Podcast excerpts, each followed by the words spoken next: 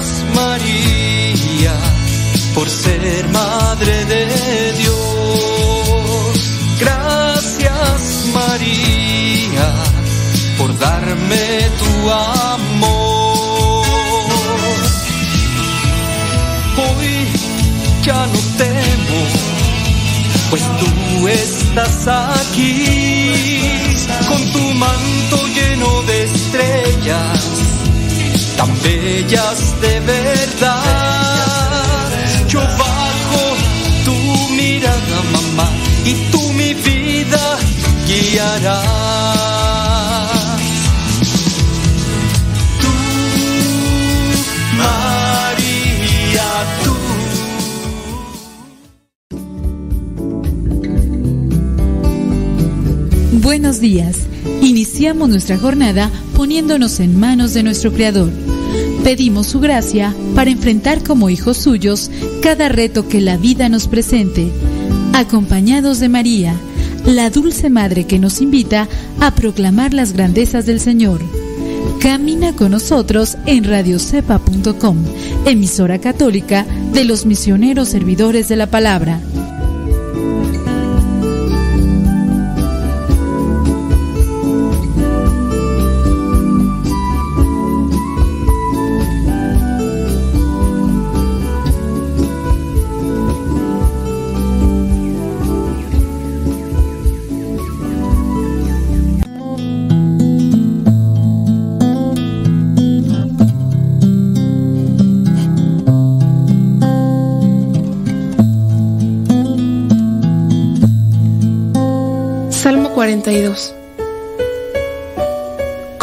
Sediento en busca de un río, así Dios mío te busco a ti.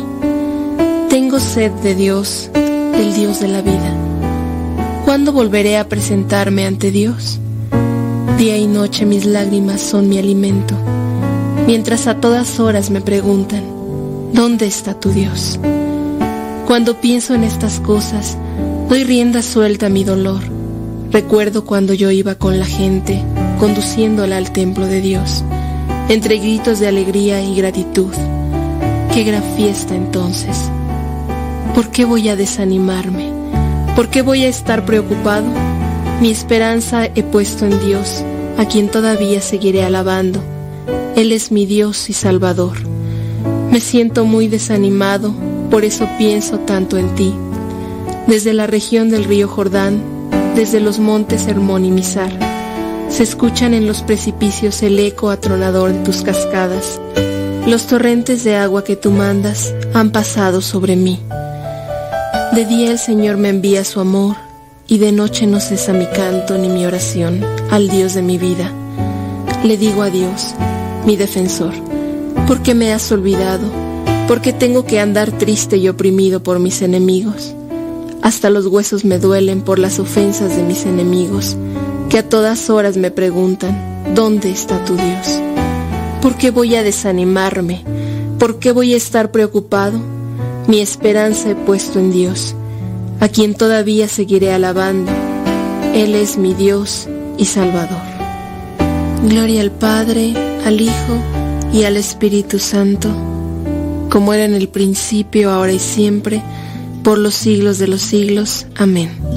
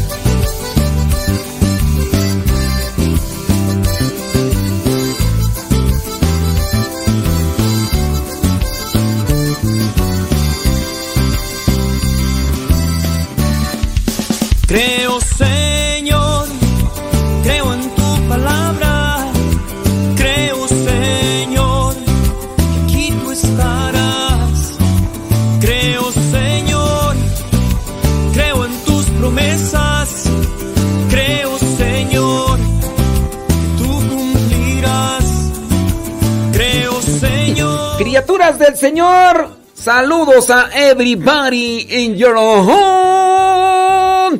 Yes, mi mi mi mi mi mi mi mi mi mi mi mi mi mi mi mi miércoles. Miércoles, miércoles, miércoles, miércoles. Es miércoles 14 de septiembre del 2022. Son las 6 de la mañana con 5 minutos, hora de California. Sí, son las 8 de la mañana con 5 minutos hora del centro de México y son las 9 de la mañana con 5 minutos hora de New York.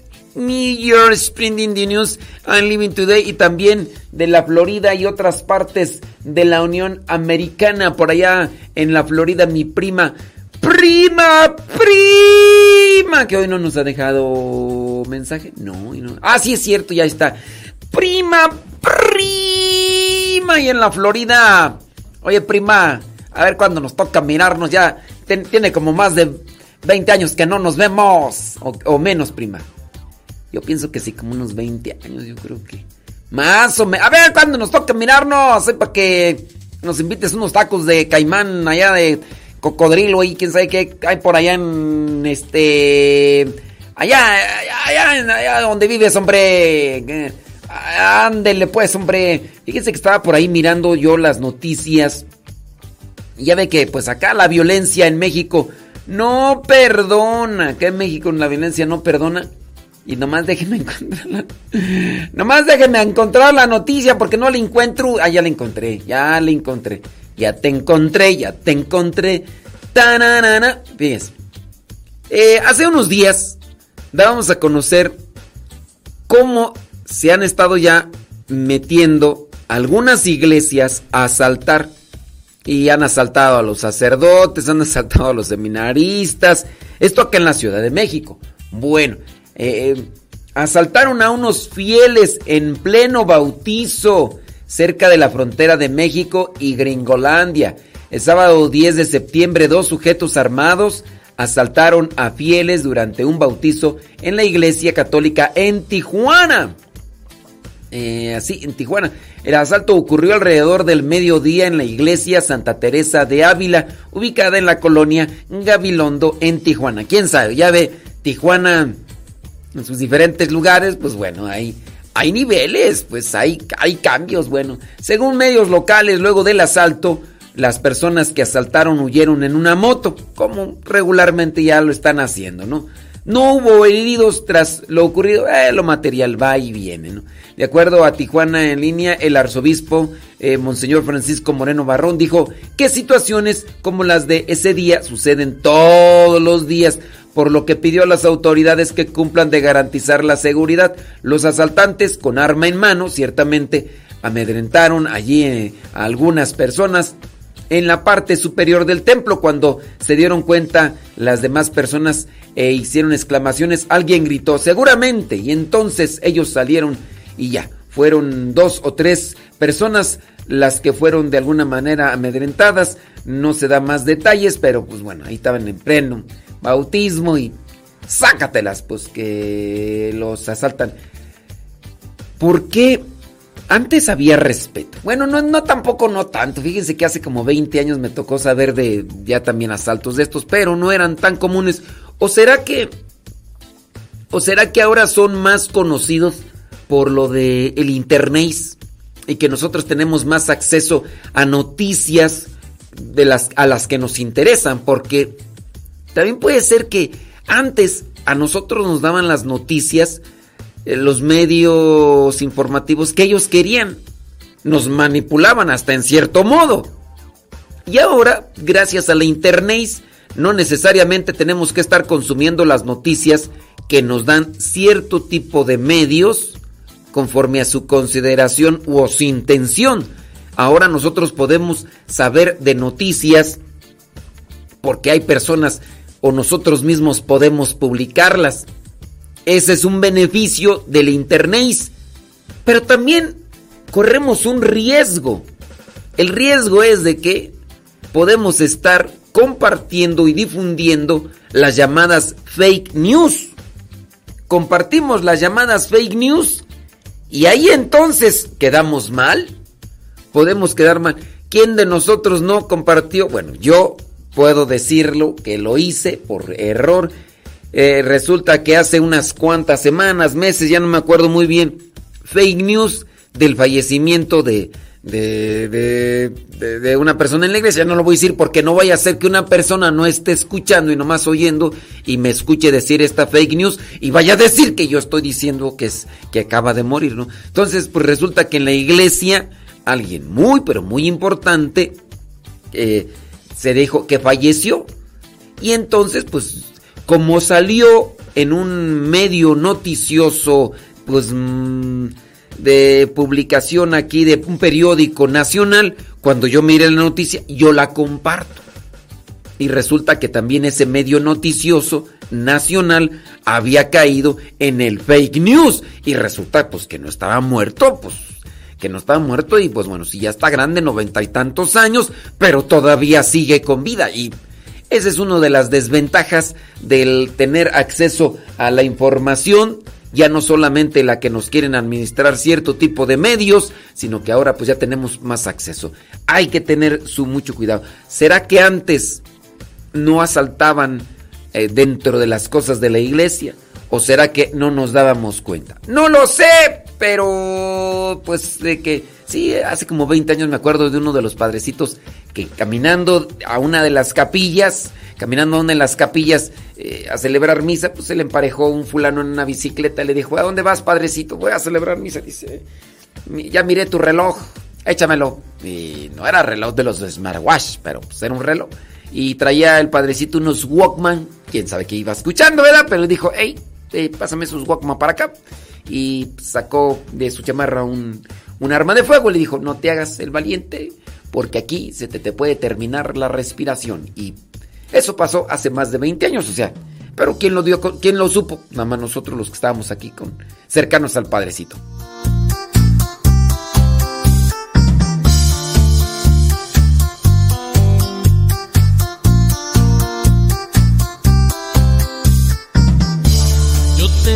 corazón que me da la calma. Yo tengo un corazón que alimenta mi alma.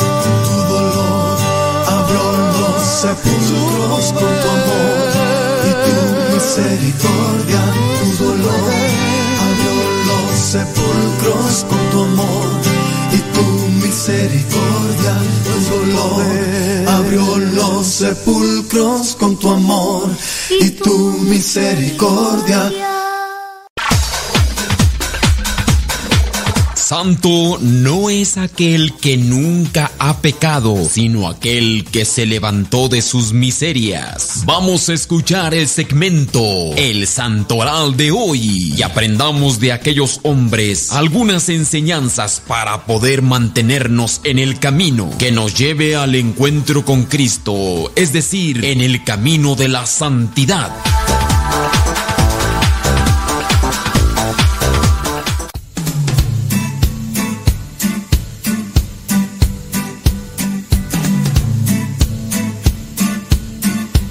Vientos huracanados. Mi, mi, mi, mi, mi, miércoles 14 de septiembre. Saludamos allá a Mari González, dice que está ahí en Charlottesville, Virginia. Ira pues, hombre. Saludos desde Escondido, California, dice Tere Ávila González. Eso es Toño, Pepito y Flor. Y Barra Chava está yendo a los Texas. ¿En dónde nos escuchas? Dinos en dónde nos escuchas, criatura del Señor.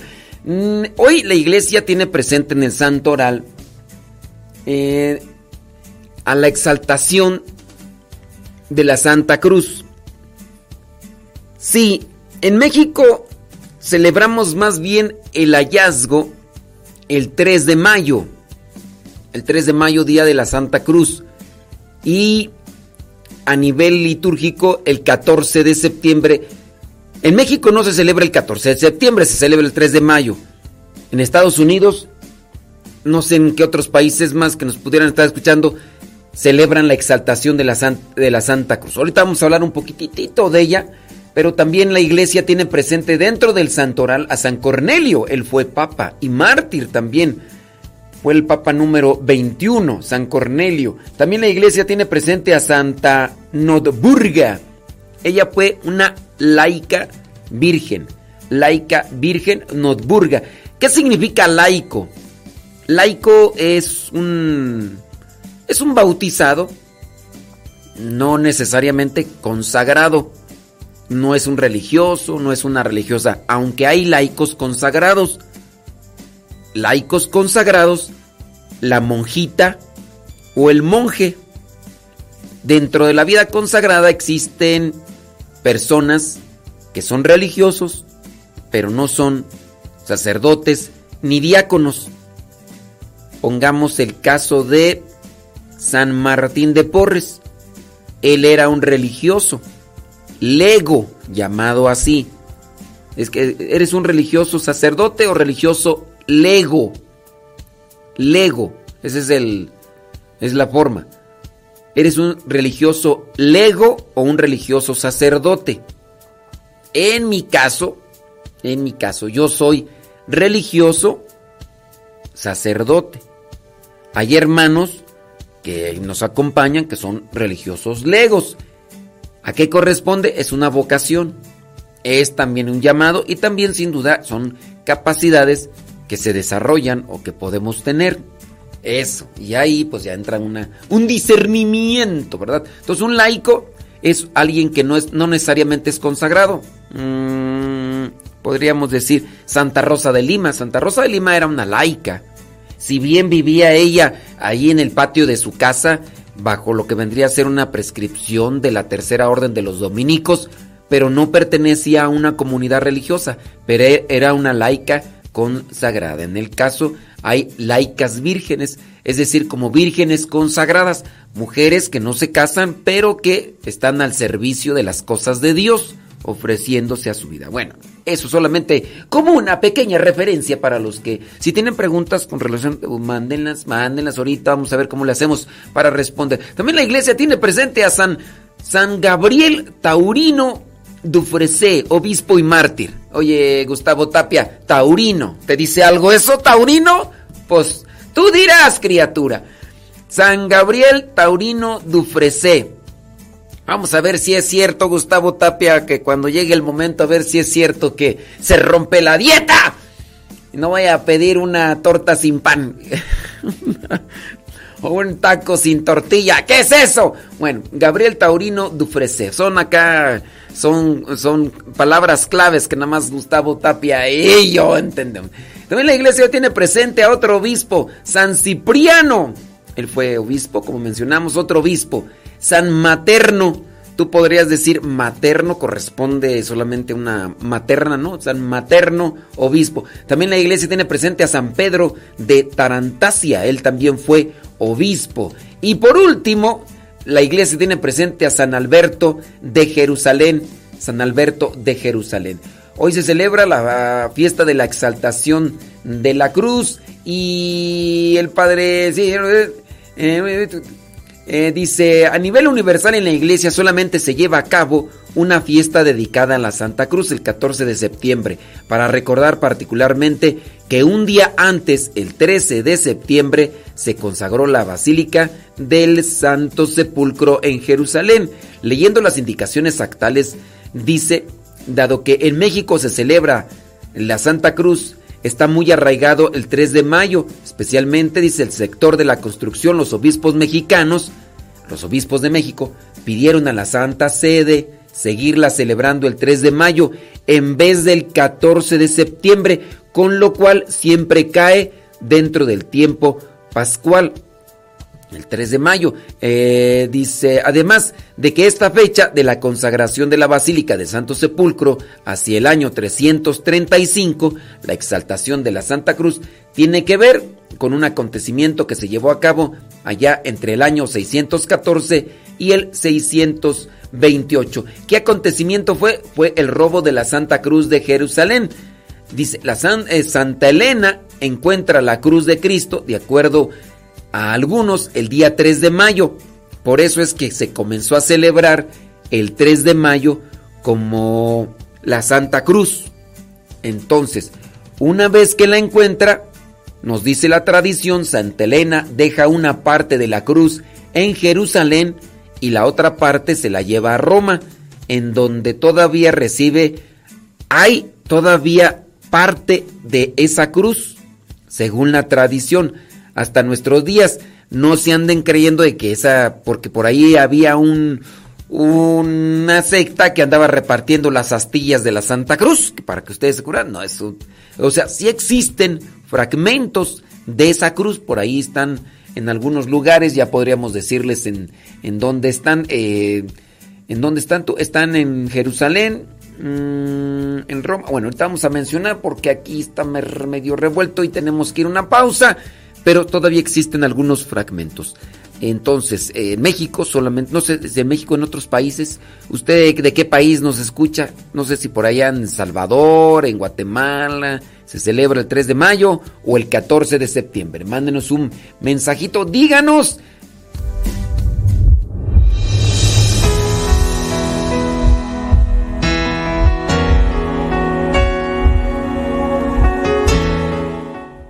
tortas sin pan, tacos sin tortilla. Ay, Gustavo Tapia, Gustavo Tapia. Los dos fragmentos más importantes de la cruz de Cristo ya no están en Jerusalén. En Jerusalén habría un fragmento muy pequeño.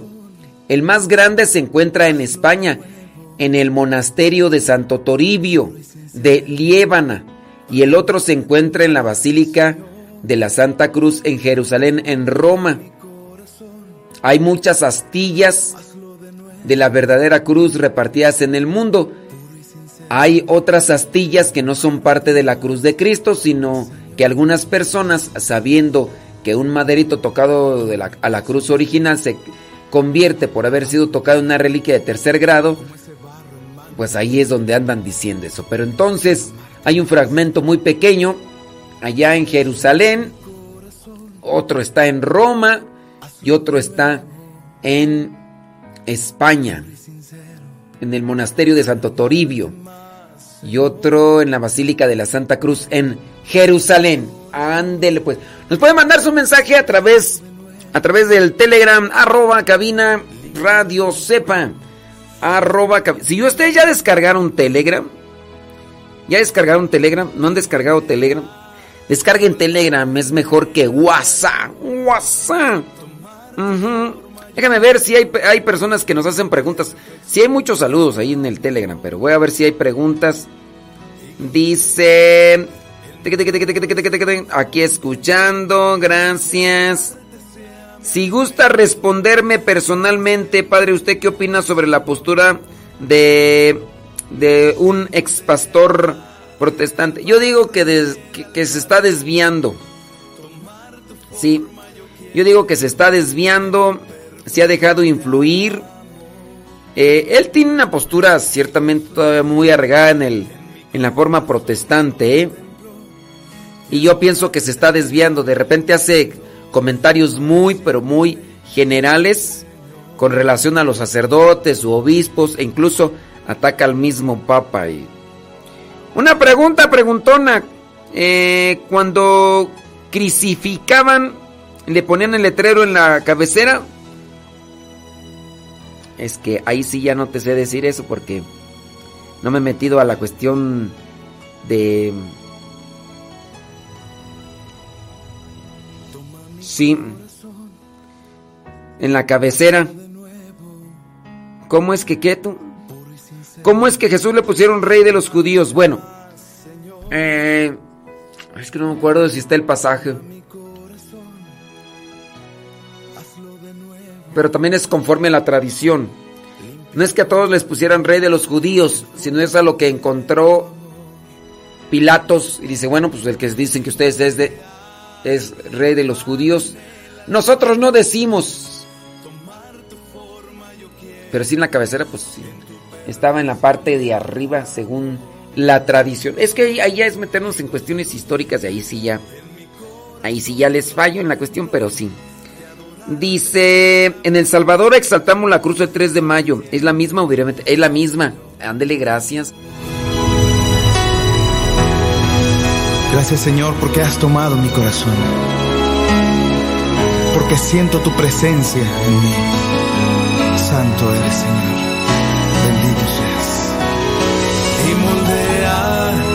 Cual barro en el alfarero tomar tu forma yo quiero en tu perfección de amor.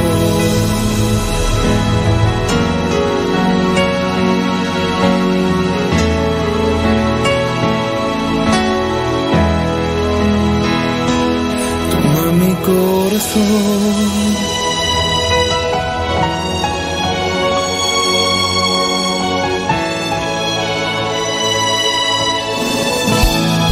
tiempo sucedió este encuentro que me has dado Dios. Tengo amigos, tengo paz, tengo hermanos de comunidad. Encontré aún lo que es mejor. Encontré tu amor y herida en cuerpo y alma pudiste sanar. Tu espíritu transformó mi corazón y tu luz me guió en mi camino.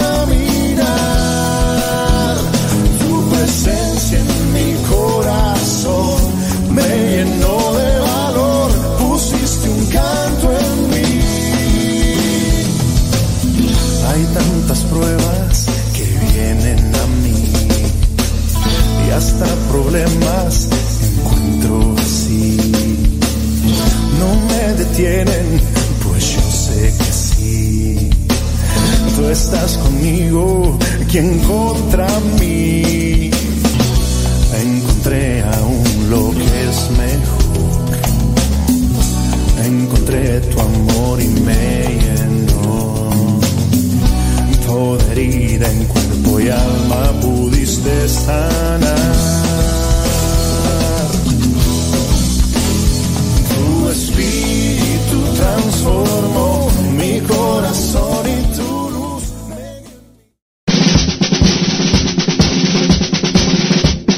Una frase o un pensamiento quizá no cambien tu vida, pero te podrá ayudar para generar una reflexión que te lleve a un cambio en tu manera de vivir. Vámonos al segmento Las frases del Facebook.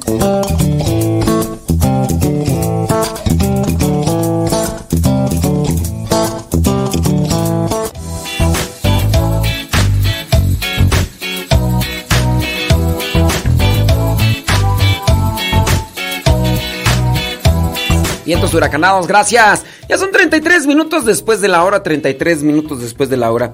Eh, hay un dilema y a veces hay una situación un tanto angustiante para algunas personas. Por ejemplo, me cuestionan acerca de ciertos pecados o así señalados por la iglesia como pecados, pero inmediatamente la persona puede decir, bueno, ¿y dónde dice la Biblia eso? ¿Qué es pecado?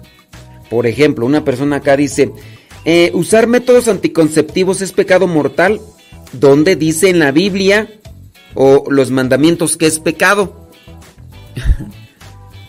bueno, este, si tú quieres apegarte a la Biblia, en el libro del Deuteronomio hay muchas cosas que están ahí eh, de que se señalan que son pecado y te aseguro que si te quieres apegar a lo que dice la Biblia, no las vives.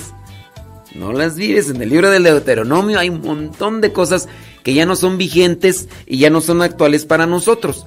Digo, dentro de lo que vendría a ser aquella justificación de Solamente lo que diga la Biblia, yo lo voy a obedecer. ¿eh? la Biblia dice, eh, si tu ojo es ocasión de pecado, sácatelo. Me gustaría que me mandaras una foto a ver si ya te sacaste los dos ojos. Pregunto, o, o sea, si dentro de esa de ese amparo de ah, yo voy a hacer lo que dice la Biblia y si no está en la Biblia yo no lo hago. A ver dónde está? ¿Dónde está que en la Biblia dice que es pecado utilizar anticonceptivos? Si dijera en la Biblia, entonces yo sí obedezco, si no no obedezco. Mm, a ver, pues ahí en la Biblia dice, si tu mano es ocasión de pecado, córtatela. Mi pregunta, ¿ya te cortaste las manos? Digo, si es que ciertamente quieres tú cumplir lo que dice la palabra de Dios. No lo vas a hacer, no lo vas a hacer, no lo vas a hacer.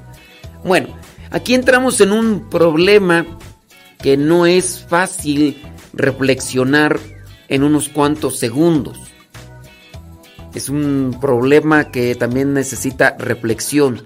Y hablamos de una tradición, tradición oral, tradición escrita, la enseñanza de Jesús, pero también lo que dice Jesús en lo que vendría a ser estos últimos capítulos en los evangelios, principalmente ahí en, en Mateo y Lucas, donde se encuentra de les enviaré, también en de Juan sin duda, les enviaré al Espíritu Santo para que Él les diga todas las cosas que ya les he dicho, se las recuerde y que les diga muchas cosas que en este momento ustedes no entenderían.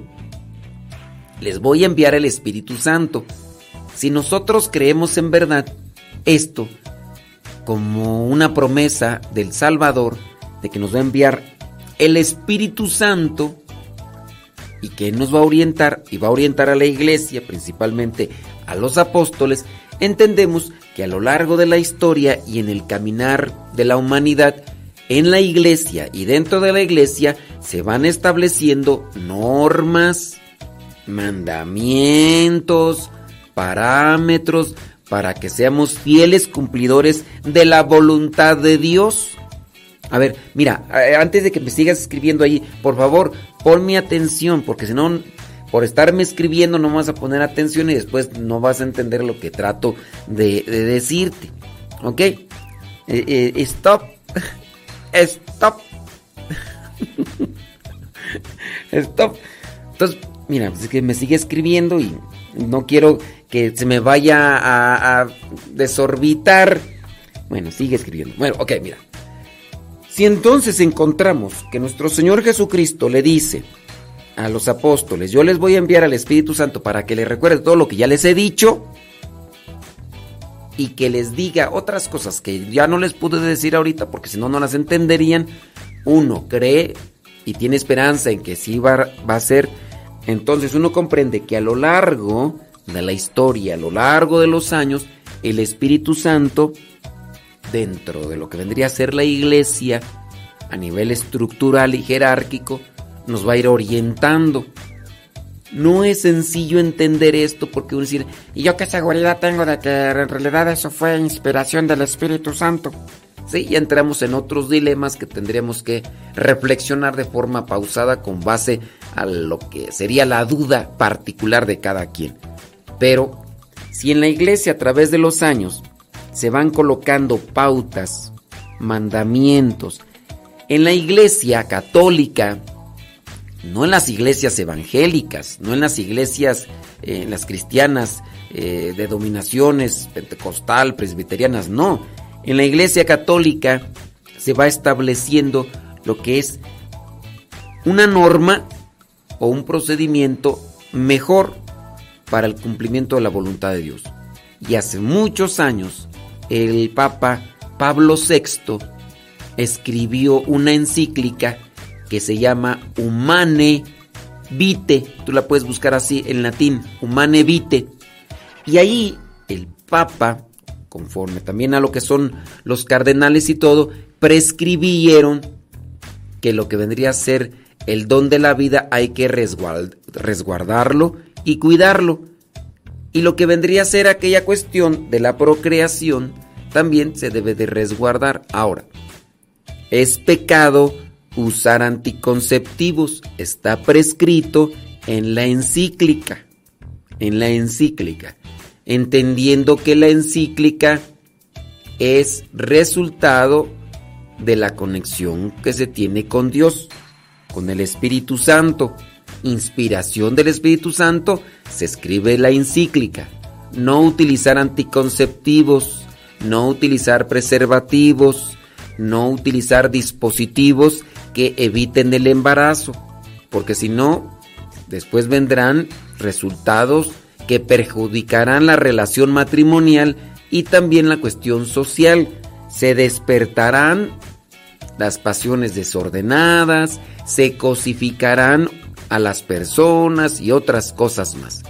Entonces, a partir de eso, en la iglesia se establece que es pecado utilizar anticonceptivos. Y todo lo entendemos como inspiración del Espíritu Santo. No está en la Biblia, está en la encíclica del Papa San Pablo VI. San Pablo VI, encíclica Humane Vitae, ahí señala que este tipo de formas es pecado. Ya si tú dices, no, yo no creo que eso sea inspiración del Espíritu Santo, es inspiración del diablo. Porque eso está mal. Tienen que dejarnos así que andemos como chivas locas, destrabadas. Y... Bueno, pues ahí haces otra cosa, ¿verdad? Pero tú no lo van a encontrar. Hay muchos de los mandamientos, normas, la moral misma de la iglesia no está en la Biblia. Pero Dios la ha inspirado a lo largo de los años y hay muchas cosas. Por eso nos hace falta leer el catecismo, el derecho canónico y otras cosas más. Y este tipo de enseñanzas pues no se aprenden en un programa de radio ni en 30 segundos o en 5 minutos que pudo haber tardado esta explicación. Reinarás este mundo, Señor. Tú reinarás ahora y siempre.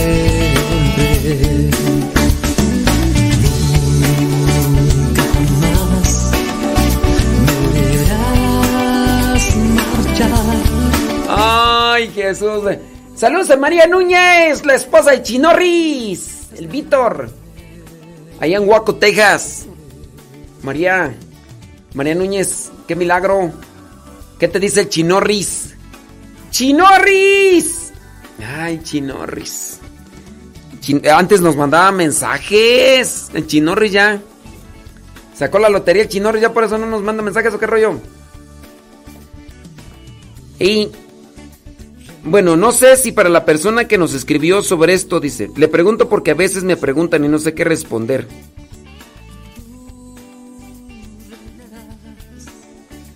Bueno, esto de hacer el cuestionamiento de, es que si no está en la Biblia, no lo hice solamente por ti, lo hice en una forma general, digo, el hecho de que no diga los nombres de las personas también tiene un sentido general para la persona que incluso no me escribió, pero que, que puede tener ese tipo de pensamiento o perspectiva.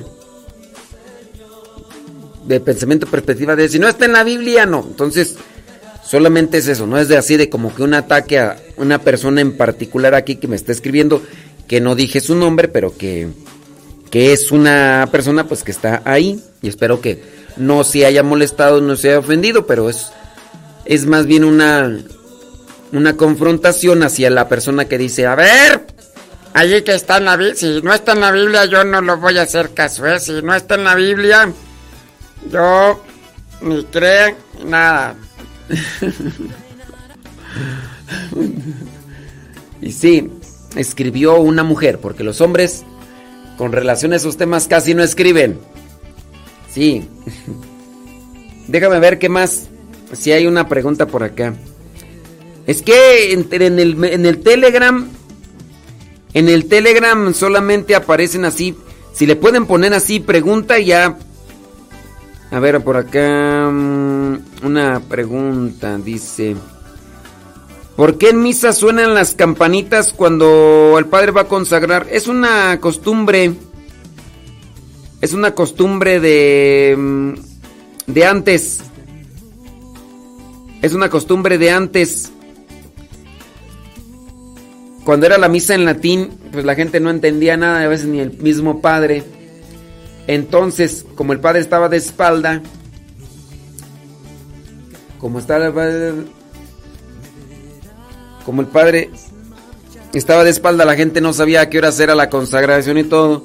Y entonces les tocaban las campanitas para decirle, ¡Ey, este, pónganse de rillas! Ahorita está la consagración, hombre. Dejen de estar rezando el rosario. Vinieron a misa no a rezar el rosario. Aunque hay gente, pues, que eso no, no lo entiende y... Y pues, ¿qué quieren? Pero bueno, ahí está. Eh, este sí puedo decirlo, ¿verdad? bueno, para la persona ahí que nos preguntó. Y ahí está, ahí está contestada. All rise, all right.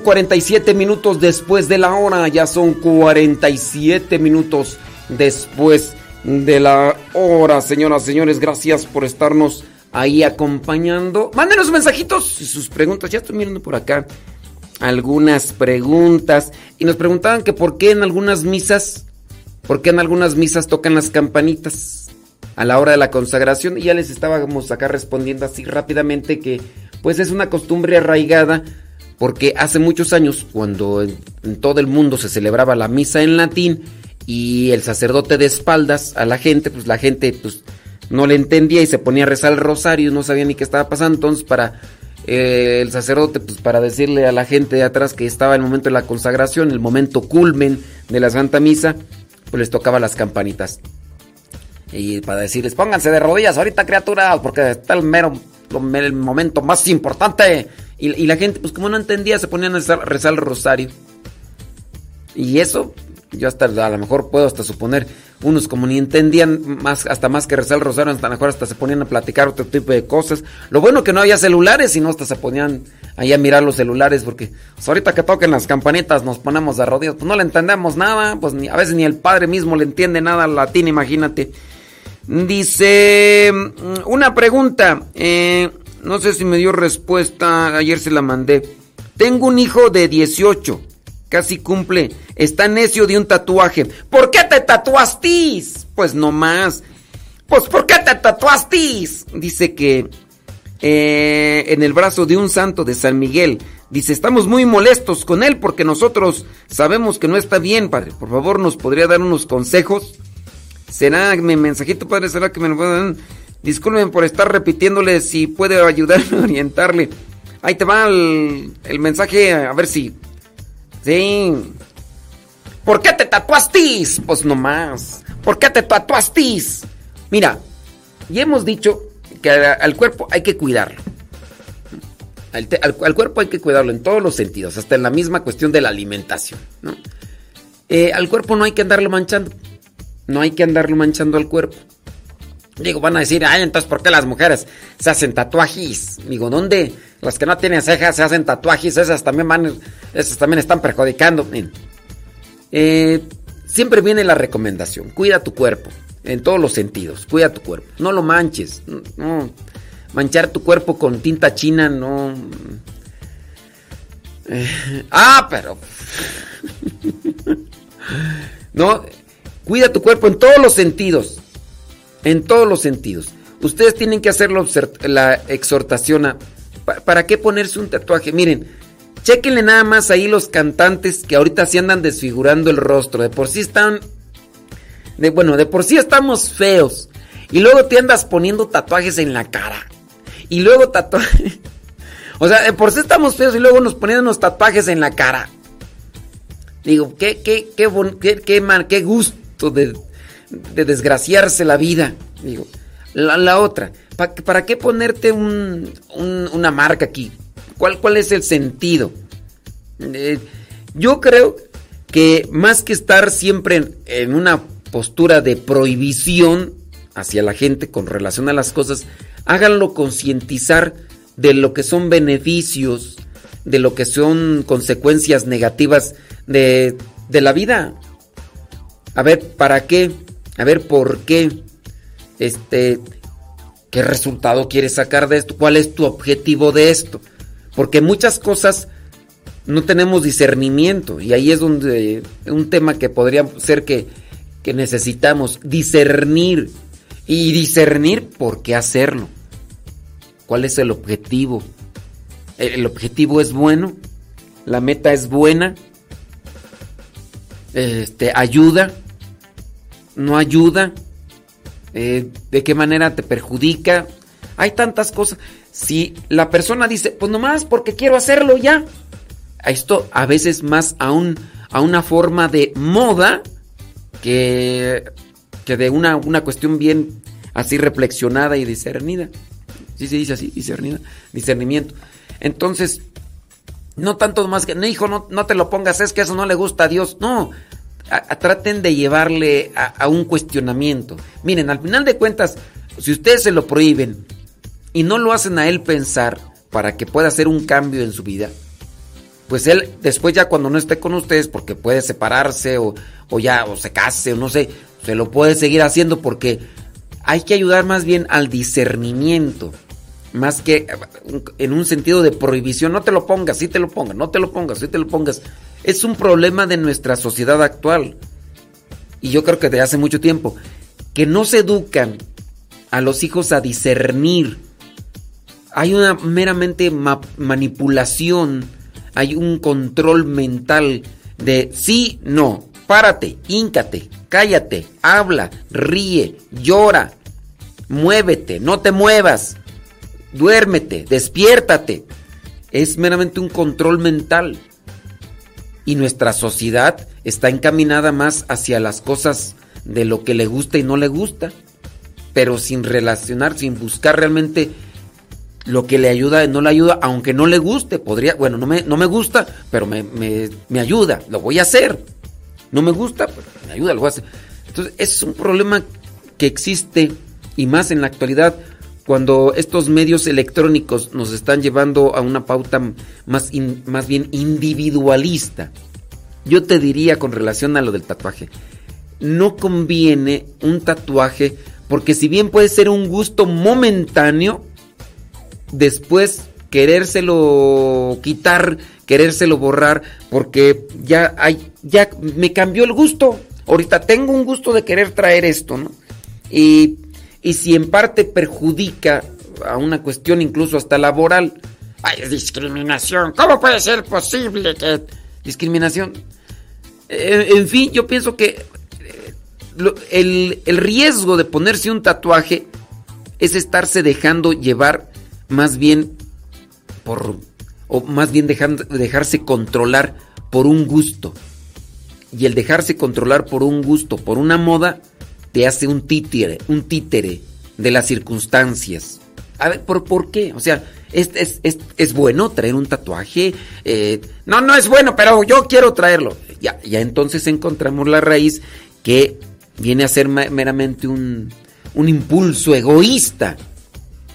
Entonces, ayuden a los muchachos a tomar ese discernimiento. Si logran hacer que haga el discernimiento, considero, yo, yo lo que les he dicho a algunos, les digo, mira, si es en cuestión de moda, ¿qué te quieres poner? No, que me quiero poner esto. Ponte, si quieres, póntelo de esas pinturas que duran 3, 4, 5 meses. Vas a ver que entre 3, 4, 5 meses ya no vas a sentir o a tener el mismo gusto. Y va a decir, bendito Dios, ya me lo quité, ya me puedo poner otra. De esas cosas que, que se borran. Porque esos de los gustos somos tan volubles todos los seres humanos. Pero ayuden a su muchacho a discernir. Ayúdenlo a pensar. Traten de ver las razones y los objetivos de ese tatuaje para que después no le pregunten, ¿por qué te tatuaste? Pues no más.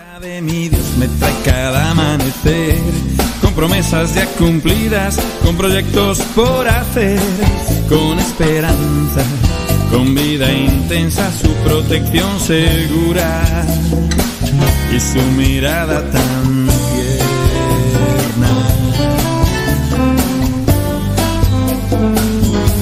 carta de mi Dios me trae cada amanecer, con caricias y con gestos que me hacen sentirme bien Muchas palabras animan mi caminar y con una mano amiga que suave me ayuda a andar.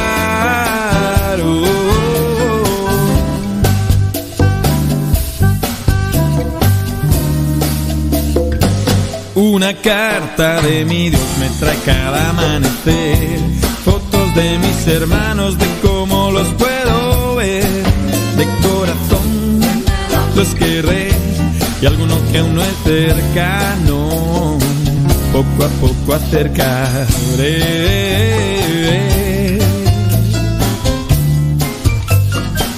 Y una carta me trae cada amanecer, la confianza en estos días con muy poco que perder, con fuentes de balde, con leche y con miel. Si no encuentras hoy tu carta, la perdiste sin querer.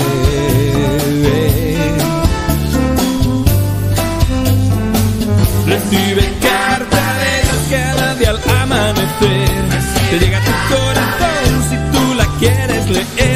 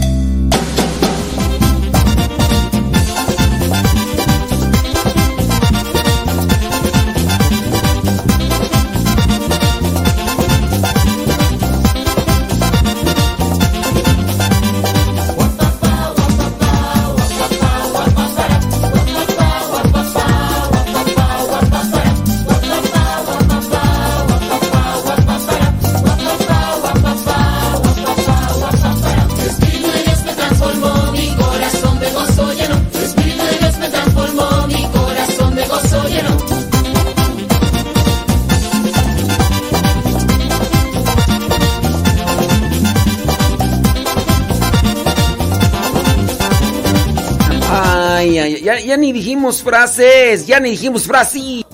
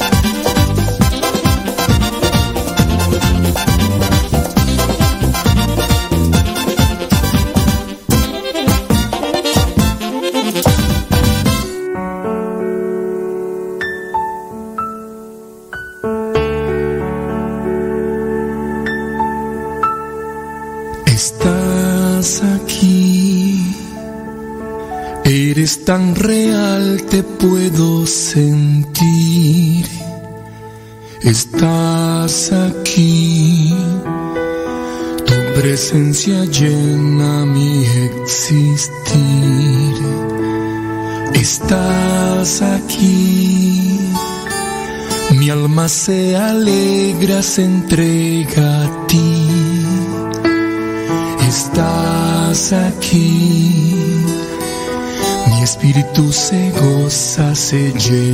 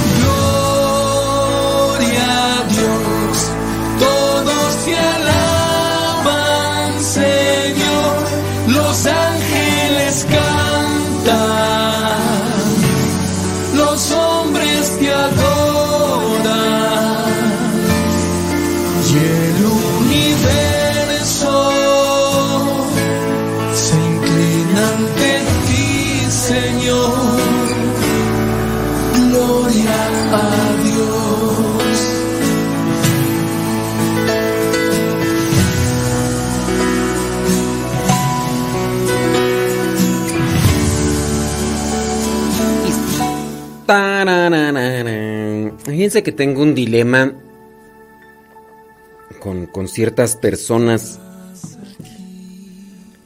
porque pues son abusivas. Ha habido algunas personas que de repente vienen y me cuentan, son, son personas conocidas, personas conocidas en cierto modo. No quiere decir que, uff, éramos los grandes amigos, no. Por el hecho mismo de que yo soy misionero, pues me relaciono con bastantes personas. Pero a veces se da esto de, del abuso. Y yo he tratado espiritualmente a muchas personas. Entonces, algunas con este acercamiento espiritual vienen a adjudicarse una amistad. Eh, por lo tanto, pues a veces me cuentan sus problemas, dificultades, y yo en cierto modo trato de ayudarles con base a esa necesidad material. La cosa aquí es cuando encontramos que hay algunas personas que abusan. Son personas vividoras en cierto modo.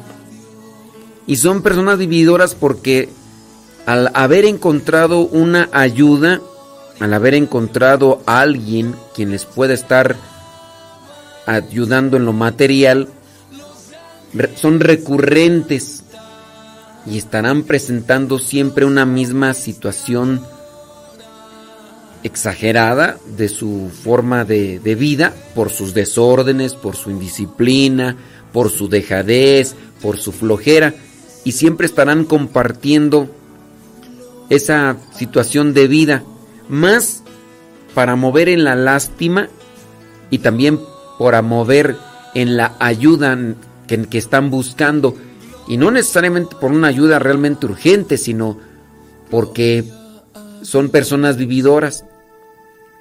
Y aquí, por ejemplo, ya me han agarrado el modo ciertas personas, ciertas personas que, que me hablan eh, o, me, o me vienen a ver. ¿Y para qué me vienen a ver? Para presentarme un cuadro de pobreza extrema, un cuadro de dificultad económica, exagerado, ¿eh? Y a veces puede ser una verdad, pero no tanto porque en la vida se han encontrado con, con dificultades, sino porque son personas que no les gusta esforzarse, no les gusta sacrificarse, no les gusta trabajar. entonces, son ese tipo de personas que, que son astutas en cierto modo porque al encontrar con quién sustentar su, su, su, vida, pues van a estar pidiendo por aquí y van a estar pidiendo por ahí. Y como a veces uno no quiere portarse groseramente o um, altaneramente, no, no altaneramente, no, pero tajantemente te agarran el modo, ¿no? Y y bueno, ahí está esa situación que de repente, ay Dios mío. Porque ven el modo, entonces, pues son cierto tipo de gustos. Eh, hay que tener mucho cuidado, hay que ser muy abusadillos desde chiquillos, si no, pues ¿para qué quieres? Saludos a Herme González desde Twin Lakes, Colorado. Fíjate que me acuerdo ahorita de una situación.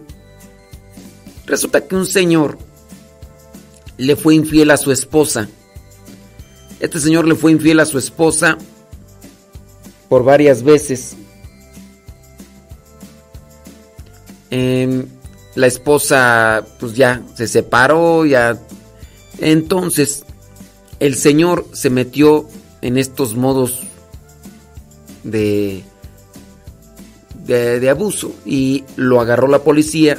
La, la policía, cuando tú cometes un delito en Estados Unidos, es, este, la, la policía lo, lo, lo, sacó de Estados Unidos, lo, lo, llevaron a migración y, y lo de, deportaron cuando estaba ya el fulano en México, el fulano me estuvo buscando por teléfono diciéndome que él escuchaba la, la radio.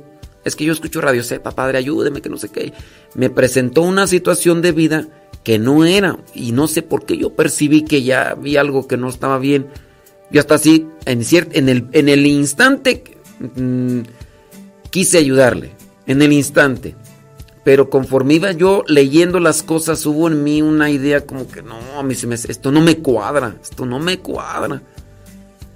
Y ya después la señora, la esposa de él, se comunica conmigo. Me dice, no, esta es la situación de mi esposo. Le dije, ya empiezan a cuadrar las cosas.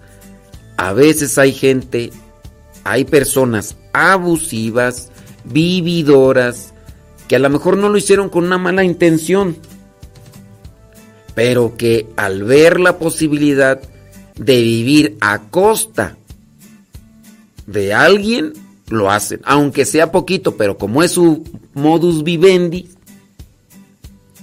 entonces hay que tener mucho cuidado porque hay personas que no lo hacen con la intención malsana, pero, pero,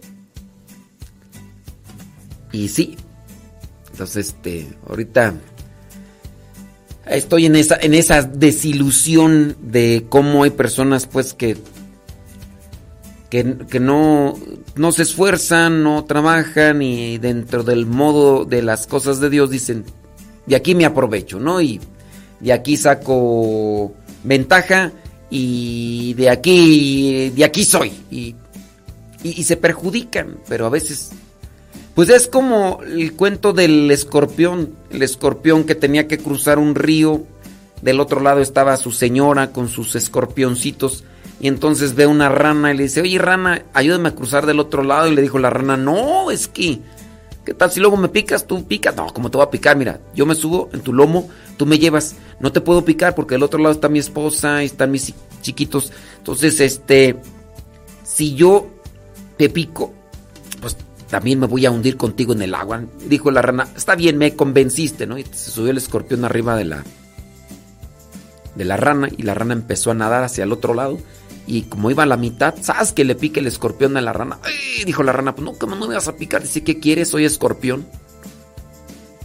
Así hay personas, ¿verdad? Que a veces, sin querer, lo hacen.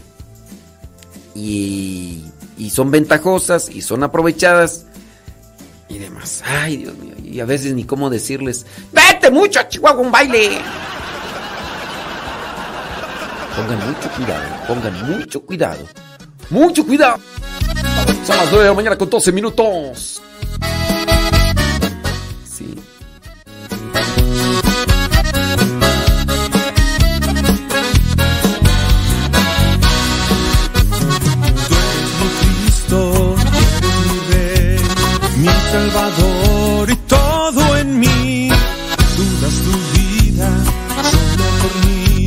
Yo te la doy y soy libre en ti.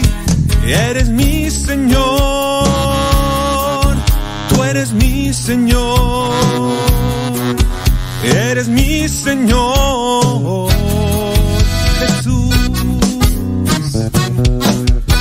eres mi Señor, eres mi Señor, eres mi Señor.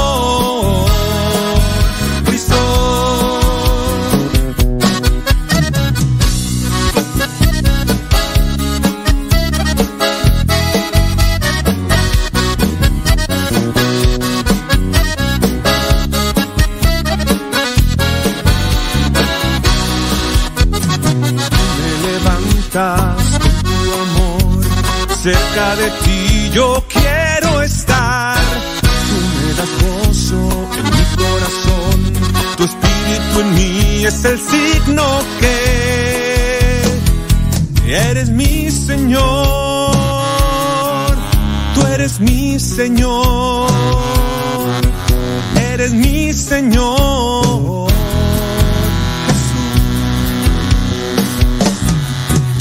Eres mi Señor, Señor, eres mi Señor.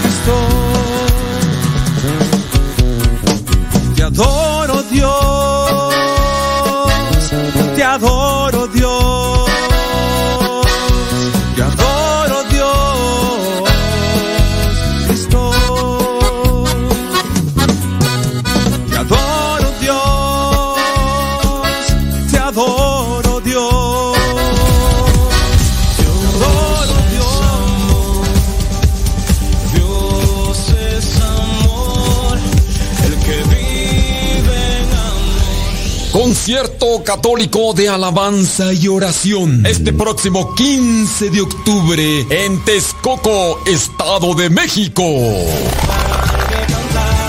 Los misioneros servidores de la palabra celebran el 15 aniversario del Seminario de Teología, ubicado en la colonia Boyeros, a un lado de la Universidad Autónoma de Chapingo. 15 de octubre del 2022. El concierto de oración comienza a las 6 de la tarde. Desde República Dominicana llega el cantante y compositor católico del momento, John Carlos. Sientes que no puedes seguir, te equivocas. Grande, mi Dios es fuerte, estás tan alto, nadie puede alcanzar. Jesús en la cruz murió, su vida dio. Más información al teléfono 775 186 5370 775 186 5370 Celebrando 15 años el Seminario de Teología de los Misioneros Servidores de la Palabra este próximo 15 de octubre en Texcoco, Estado de México. No te lo puedes perder. Somos católicos.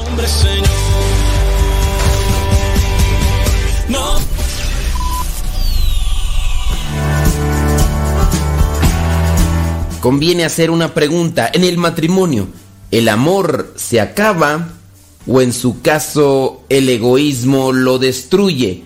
¿Cuántas familias destrozadas por ese falso concepto de amor que hoy tanto confunde? Nada más triste que la escena de una pareja discutiendo frente a los hijos y que puede ser para ti algo muy cotidiano. Como dice el refrán, es el pan de cada día. Cuánto dolor se siembra en los pequeños, cuánto dolor se siembra en los hijos, cuánto dolor se siembra en los corazones. Si amas a tus hijos, dales el mejor regalo. Ama a tu pareja, tu esposo o a tu esposa. Si sientes que se acabó el amor, tienes que luchar. No se acaba una relación de un día para otro. Se acaba cuando dejas de alimentarla, cuando los detalles se olvidan, cuando cada día es para malllevarse y fastidiarse mutuamente. Si llegas a pensar en esto, ¿qué es lo que esperas para tus hijos? ¿Qué es aquello que puede hacerlos crecer? Pero en el amor, en la caridad, que sean hombres de bien, que sean personas de bien. La premisa será sembrar en ellos seguridad si tú quieres que ellos progresen en la vida. Triste y lamentablemente muchas parejas no se dan cuenta de eso y están haciendo que sus hijos crezcan en la inseguridad incluso personal. Hijos que no se sienten seguros de sí mismos y no saben para dónde caminar o simplemente se dejan llevar por lo momentáneo. En algunos ambientes familiares no se respira confianza, no se respira amor, no se respira respeto, no se respira generosidad, no se respira caridad. ¿Le has preguntado a tus hijos si es que tienes y estás casado? ¿Qué es lo que piensan de ustedes como papás, como esposos, como padres de familia? A lo mejor si son muy pequeños no tienen la facilidad de expresarlo, pero ¿qué tal con aquellos adolescentes que ya se fijan en muchas cosas y que pueden decir que papá y mamá cada rato se agarran del chongo, se agarran de las greñas? Aquellos adolescentes que incluso pueden expresar que ya mejor quieren largarse de la casa porque no soportan. Si es así, esas son unas luces que te están diciendo que algo anda mal en tu familia, que hace falta amor. Los sentimientos nacen y desaparecen. El amor, decía Eric Fromm, es una decisión, tiene que ver más con la voluntad que con la afectividad. Voy a repetir esta frase. El amor es una decisión. Tiene que ver más con la voluntad que con la afectividad. Decía Aristóteles, el filósofo griego, amar es buscar el bien de la persona amada. Amar es buscar el bien de la persona amada. Santo Tomás de Aquino decía, amar es desear el bien del otro. Amar es desear el bien del otro. Y Sócrates, el filósofo griego que fue maestro de Platón, Platón fue maestro de Aristóteles. Sócrates decía, el amor es darse. El amor es darse. Cuando se llegan a repetir estas expresiones o frases, no falta la persona que dice, pues sí, pero mi pareja no entiende eso. Pues sí, pero mi pareja siempre queriendo justificarse y echarle la culpa al otro, en apariencia de víctima, pero también buscando respaldar sus actitudes que van en la misma línea de la otra persona. Porque simplemente tú no te quieres dejar. El otro me la hace, pues me la paga. Le voy a hacer lo mismo que él me hace para que sienta. El amor de pareja tiene dos vertientes. Pon mucha atención porque esto es una realidad que no se trabaja. Primera vertiente es el cariño, que es amor del alma. Ya no hay muestras de cariño, ni con palabras ni con acciones. No se tiene que enfriar eso, no se tiene que abandonar eso. ¿Qué era lo que hacías antes para que estuviera contenta tu pareja? ¿Con qué le sacabas una sonrisa o le alegrabas el corazón? ¿Eres creativo? ¿Qué cosas nuevas has hecho o las has olvidado? Ya no haces lo que hacías antes, pero tampoco has buscado nuevas maneras de florecer ese cariño hacia tu pareja. La otra vertiente es el deseo, que es amor del cuerpo. El cariño está hecho de ternura, respeto y bondad. Si tú realmente quieres que el cariño esté siempre presente, que no se te olvide el respeto y la bondad. Hablando del deseo, que es lo que mm, pareciera ser que más trabaja la persona, trata de poseer al otro.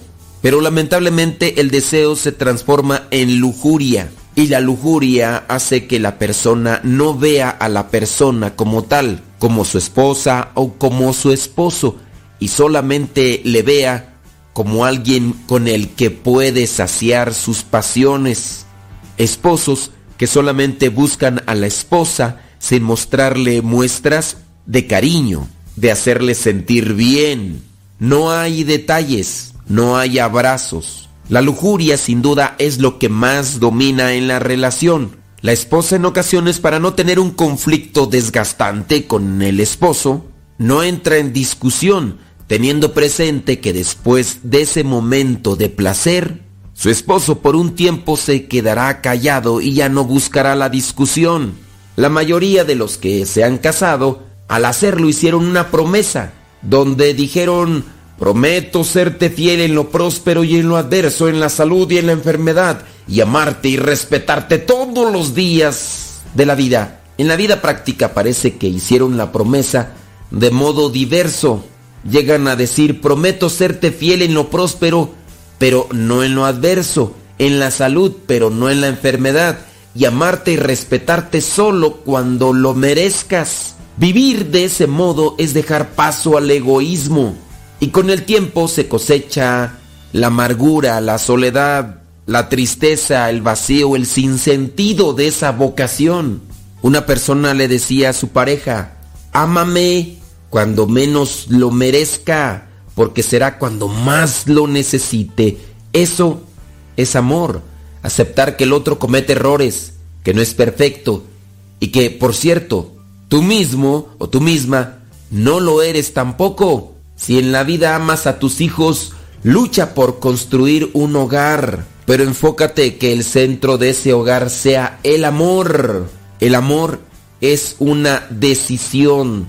El amor se trabaja, se cultiva todos los días. Que este pasaje bíblico sea una receta diaria para los dos. Primera carta a los Corintios capítulo 13 versículos del 4 al 7, donde dice, tener amor es saber soportar, es ser bondadoso, es no tener envidia, ni ser presumido, ni orgulloso, ni grosero, ni egoísta, es no enojarse, ni guardar rencor, es no alegrarse de las injusticias, sino de la verdad.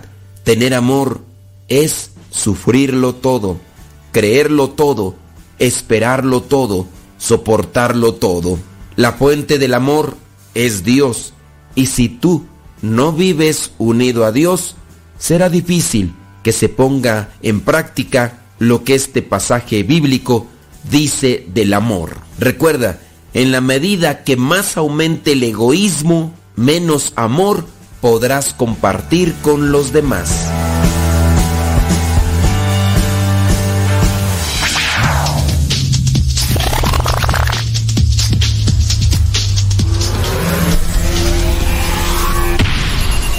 Conocer más de la Biblia? Participa de esta conferencia bíblica. Yo soy el camino, la verdad y la vida. Yo soy el camino, la verdad y la vida. Próximo sábado 24 de septiembre 2022 a las 6 de la tarde. Nos acompaña la doctora en teología bíblica y profesora de la Universidad Pontificia de México, la religiosa María del Socorro Becerra. Si quieres más informes, llama al teléfono 81 35 62 60 60 81 35 62 60 60 en la Casa de Oración Silencio y Paz ubicada en la Avenida Cirándaro 407 Colonia Los Arcos Juárez, Nuevo León. Avenida Cirándaro 407, Colonia Los Arcos, Juárez, Nuevo León. Si ya participas de algún grupo parroquial y te interesa conocer más sobre la Biblia, no desaproveches esta oportunidad y participa en esta conferencia bíblica. Sábado 24 de septiembre del 2022 a las 6 de la tarde. Yo soy el camino, la verdad y la vida conferencia impartida por la doctora en teología bíblica, hermana María del Socorro Becerra, religiosa de las misioneras servidoras de la palabra. Cuota de recuperación 50 pesos. No faltes, Cristo te espera.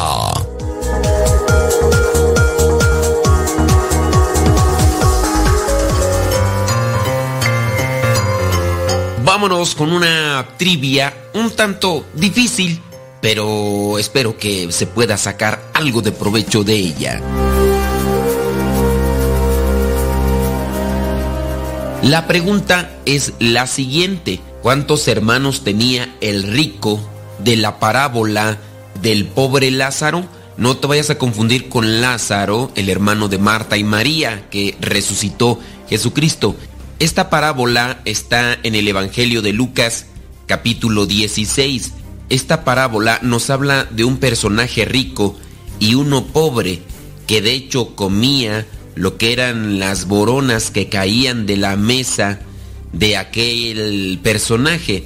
Dice que un día el pobre murió y los ángeles lo llevaron a sentarse a comer al lado de Abraham y el rico también murió y fue enterrado. Y mientras el rico sufría en el lugar a donde van los muertos, levantó los ojos y vio de lejos a Abraham y a Lázaro sentado a su lado. El rico le dice a Abraham que le diga a Lázaro que vaya a decirle a sus hermanos que cambien de manera de vivir. La pregunta entonces es la siguiente. ¿Cuántos hermanos tenía este rico del cual no se sabe el nombre, pero algunos le han llamado Epulón? Pero no aparece en la Biblia ese nombre. Pero ¿cuántos hermanos tenía ese rico? ¿Cuántos hermanos tenía ese rico? Y que le pedía a Abraham que dejara ir a Lázaro con sus hermanos para que les advirtiera de las consecuencias de sus malos actos. ¿Cuántos hermanos tenía? ¿Tenía tres? ¿Tenía cuatro? ¿O tenía cinco? ¿Cuántos hermanos tenía este rico de la parábola del pobre Lázaro? ¿Tenía tres hermanos? ¿Tenía cuatro hermanos? ¿O tenía cinco hermanos?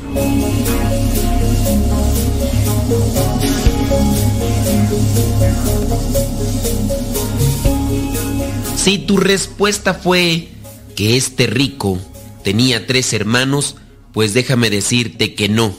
Si tu respuesta fue que tenía cuatro, tampoco. Resulta que este rico tenía cinco hermanos. Y lo comprobamos entonces, capítulo 16, versículos del 19 al 31. Y en el versículo 27 al 28 nos da la respuesta de los hermanos que tenía este rico, que no sabemos cómo se llama. Dice, el rico dijo, te suplico entonces, padre Abraham, que mandes a Lázaro a la casa de mi padre, donde tengo cinco hermanos, para que les llame la atención y así no vengan ellos también a este lugar de tormento.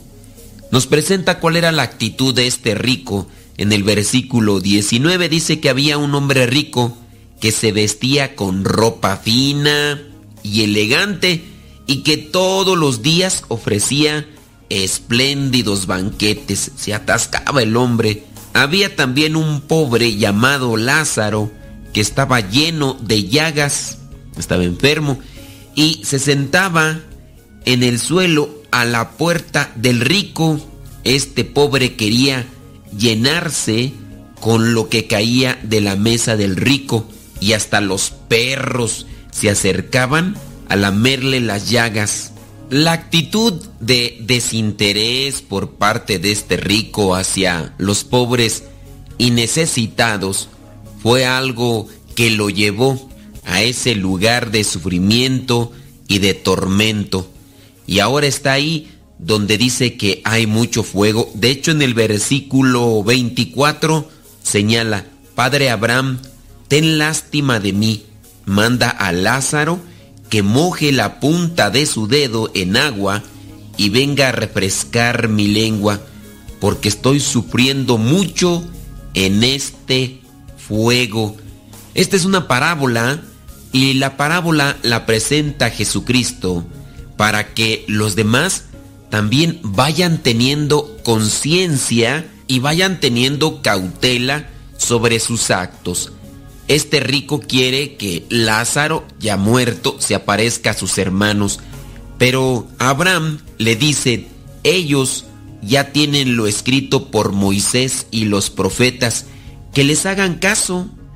El rico contestó, Padre Abraham, pero eso no basta. Pero si un muerto resucita y se les aparece, ellos se convertirán. Pero Abraham le dijo, si no quieren hacer caso a Moisés y a los profetas, tampoco creerán, aunque algún muerto resucite. Sobre esta parábola y en esta parte del Evangelio se llega a establecer que los muertos no pueden regresar. Es un texto bíblico que nos presenta cómo suceden las cosas cuando una persona ya muere. Pero regresemos al punto y la enseñanza de esta parábola. ¿Cómo te comportas hoy? ¿Cómo eres con los que sufren, con los más necesitados? Que el día de hoy tengamos una actitud de compasión y caridad. Y que cuando podamos servir y ayudar al necesitado, lo hagamos con amor y con alegría. No sea que nos vaya a pasar como este rico, que no sabemos ni cómo se llama, pero está sufriendo en el fuego eterno.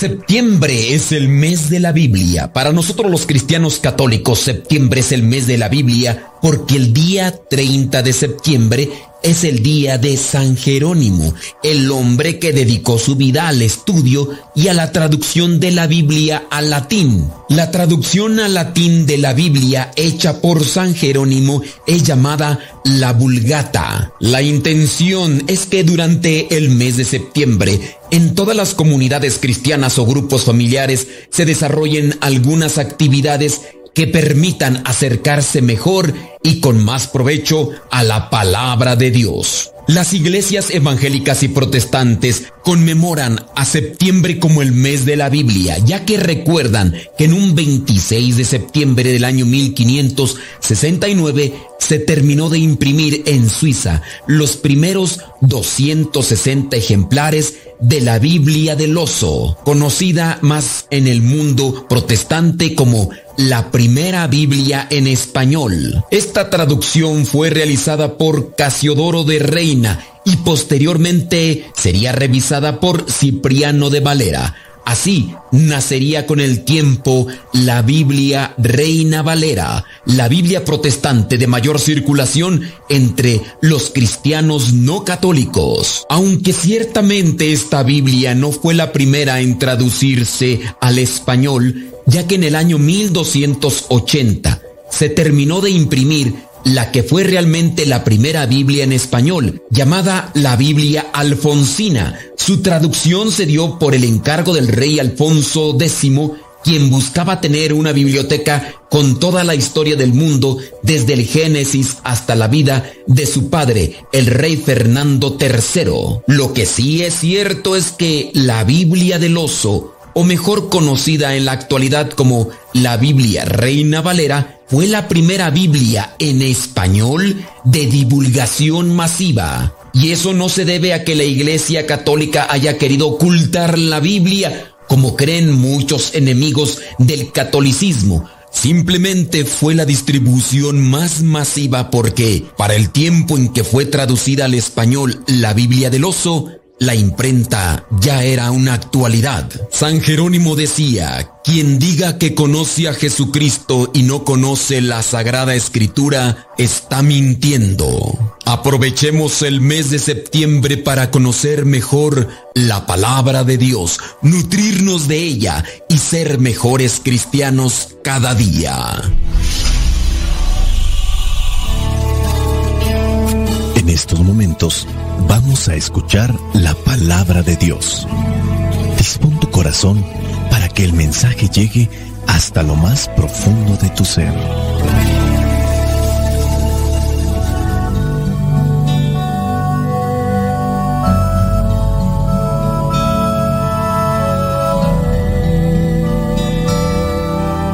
El Evangelio que la iglesia nos presenta para el día de hoy corresponde a Lucas capítulo 7, versículos del 31 al 35. Dice así, ¿a qué compararé la gente de este tiempo? ¿A qué se parece? Se parece a los niños que se sientan a jugar en la plaza y gritan a sus compañeros. Tocamos la flauta, pero ustedes no bailaron. Cantamos canciones tristes, pero ustedes no lloraron. Porque vino Juan el Bautista que ni come pan ni bebe vino, y ustedes dicen que tiene un demonio. Luego ha venido el Hijo del Hombre que come y bebe, y ustedes dicen que es glotón y bebedor, amigo de la gente de mala fama y de los que cobran impuestos para Roma. Pero la sabiduría de Dios se demuestra por todos sus resultados. Palabra de Dios. Te alabamos, Señor escuchar tu palabra es inicio de fe en ti, Señor. Meditar tu palabra es captar tu mensaje de amor, proclamar tu palabra, Señor, es estar embebido de ti, proclamar tu palabra, Señor, es ya dar testimonio de ti,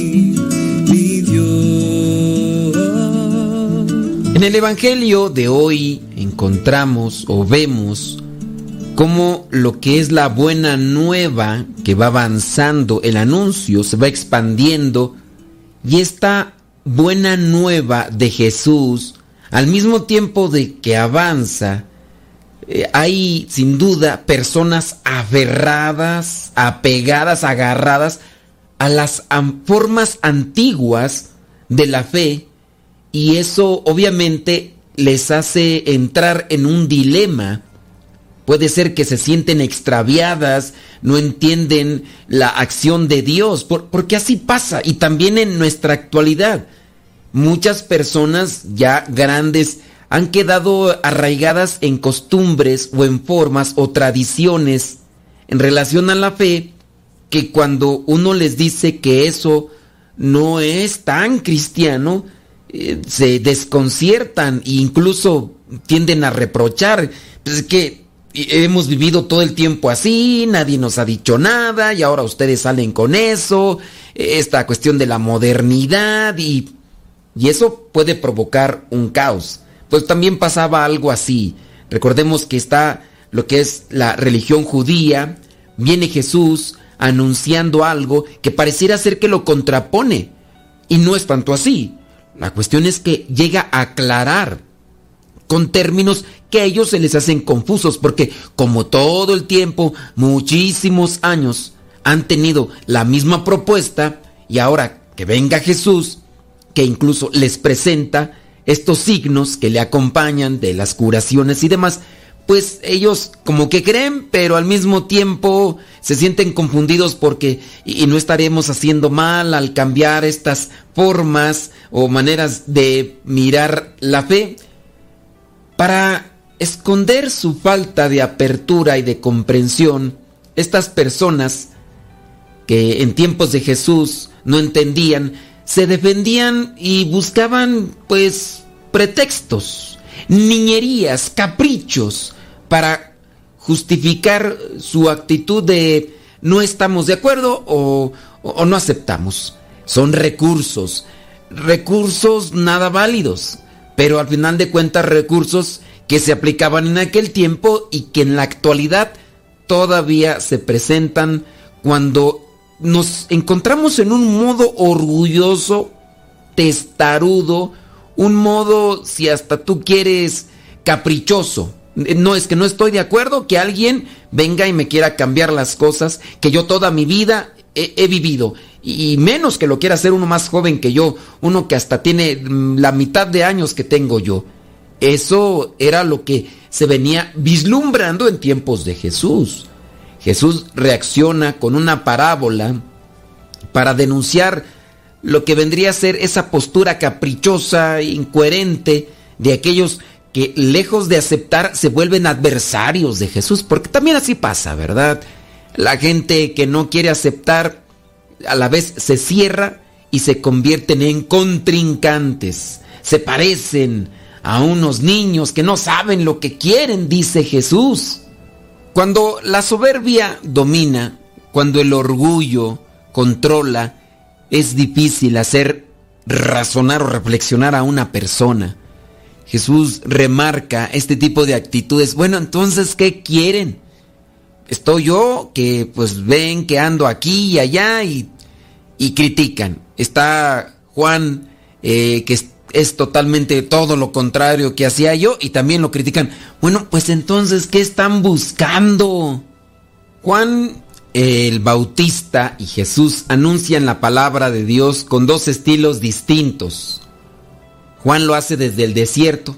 Jesús anda en las calles, en las plazas, en las sinagogas. Juan no participa en las fiestas. Jesús sí. Las palabras de Juan el Bautista eran más ásperas que las de Jesús. Juan es el mayor de los profetas, de hecho es el último, el que prepara el camino de Jesús. Jesús es el mismísimo Hijo de Dios. Sin embargo, ni a uno ni a otro lo escucharon aquellos que estaban en contra de él, hablando propiamente de los fariseos o de los maestros de la ley. Decían que Juan tenía un demonio y que Jesús era un, un pecador, un comilón, porque se juntaba con gente así, de mala fama. Fíjate que eso nos lleva a pensar, nos puede llevar a pensar que a veces somos especialistas también nosotros en buscar excusas para no escuchar a las personas. Somos muy observadores para estar queriendo mirar las cosas y darles una interpretación a nuestro modo, eh, de nuestra manera. Y a veces no es lo correcto. No reflexionamos de lo que vemos, pero si juzgamos de lo que vemos. Y, y así nos puede pasar con un montón de cosas, con situaciones familiares, situaciones que se pueden dar desde una cuestión económica, situaciones que se pueden dar desde una cuestión eh, problemática o difícil, complicada, como lo podría ser una enfermedad en, en la familia o con un familiar. Empezamos a querer siempre justificar el acto o querer echar en cara e-, ese tipo de, de, de, faltas o deficiencias que podemos tener y nosotros no asumimos lo que vendría a ser una realidad nuestra. La pregunta creo yo que podría ser válida en este contexto. ¿Somos de esos que siempre estamos mirando de qué quejarnos o mirando o buscando qué pretexto poner ante las cosas que se nos presentan? ¿Somos de ese tipo de personas que les llaman eh, aves de mal agüero? Oye, pues, pues entonces, pues qué, nada te gusta. Te estamos presentando algo que sirve y que ayuda. No te gusta uno, no te gusta otro. Pues entonces, ¿qué quieres? ¿Te has fijado, no? Que vamos a realizar un proyecto y hay alguien que, que no, no presenta, no propone, pero siempre eh, pone una objeción a todo lo que los demás dicen. No, pues ¿qué, qué hacemos esto? No, yo creo que eso no, no funciona. Bueno, eh, otra persona dice, ¿y si hacemos esto? No, eso tampoco. Otra persona, a ver, no, no, mira, sin que lo diga, yo sé que... Oye, entonces, ¿qué onda? Y así, eh, para muchas cosas. Somos personas pesimistas, somos personas que solamente estamos eh, rechazando todo lo que hacen los demás. Tenemos sin duda una falta de visión en nuestro corazón. Hay cosas que a, a lo mejor a mí no me gustan, pero el hecho de que no me gustan no quiere decir que no sean buenas. En el caso, analiza tú lo de, lo de Jesús. ¿Era bueno o no era bueno? No, es que él esto, el otro, que, es bueno o no es bueno. Él anuncia esto, la misericordia. Él sana a, a, los enfermos hasta en sábado. ¿Es bueno o no es bueno que sane a uno que estaba ahí paralítico, a, a uno que estaba tullido de la mano? ¿Es bueno o no es? No, es que son personas sin duda llenas de orgullo, de soberbia, que también están llenas de envidia. Y así, en cuestión de la fe, siempre estar peleando, siempre estar buscando algo y, amarrando navajas, esas actitudes obviamente desgastan la relación familiar, la relación matrimonial, la relación de sociedad, la, la, la relación de trabajo. No sé si tú conoces de ese tipo de personas que eh, a todo le ven un pero, a todo le ven una negativa. Y, ya entonces, ¿para qué propones, no? Y, no avanzamos y puede ser que hasta sea la persona, no, es que no se propone nada, pues ¿para qué propongo? Si luego lo empiezas ahí de quejoso, no se va a poder. Entonces, ¿qué? ¿Qué hacemos? Creo yo que esto puede ser una reflexión en el Evangelio del día de hoy. Dios sigue hablando a través de las personas, a través de personas amables, y bruscas, aburridas, divertidas, desagradables, simpáticas, más buenas y peores, de una forma y de otra. Y hay personas que no les embona nada, que tú eres bien rollero, que tú eh, eres muy rasposo, muy tosco para hablar, tú dices las... No, tú no. Bueno, pero por lo menos estás buscando algo o, o nada más te dedicas a ser juez de lo que ves, de lo que escuchas. Lo bueno es avanzar y seguir construyendo. Porque si detenemos la construcción del reino de los cielos, el reino de Dios en este mundo, solamente porque no me gusta algo o porque no estoy de acuerdo con esto, no estoy de acuerdo con ello, no, no es correcto. No es correcto. No, ya no, yo no voy a trabajar. No, es que no me gusta esto. Oye, pero pues se puede seguir adelante. Mira, no, no, es que no me gusta, no me gusta. Entonces, ¿qué quieren? Les tocamos música alegre, no bailan. Les tocamos música triste, no lloran. Pues entonces, ¿qué quieren? Ahí estamos nosotros. ¿Eres tú un quejoso? Dispongamos nuestro corazón para amoldarlo siempre al plan de Dios. Señor, te doy gracias por todas las personas que encuentro en mi camino. Cada una aporta algo a mi vida por su forma de pensar, sentir y actuar. Todas las personas están y estamos creados a tu imagen y semejanza. De todas yo puedo aprender algo bueno. Todas me pueden dar algo con que enriquecerme espiritual, moral y de otras maneras. En el fondo, todas las personas son un regalo tuyo.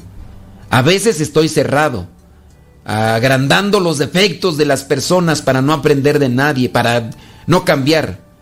Unas me parecen demasiado estrictas, otras muy permisivas, algunas poco modernas, otras demasiado avanzadas. Señor, ayúdame a descubrir el don de todas las personas, a seguir el mensaje que tú me ofreces a través de cada una de ellas. La bendición de Dios Todopoderoso, Padre, Hijo y Espíritu Santo, descienda sobre cada uno de ustedes y les acompañe siempre. Vayamos a vivir la palabra. Tu palabra para mis pasos,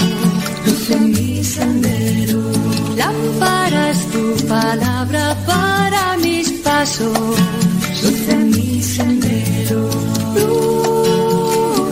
Tu palabra es la luz. Luz, tu palabra es la luz. Yo guardaré tus justos mandamientos. Señor, dame vida según tu promesa.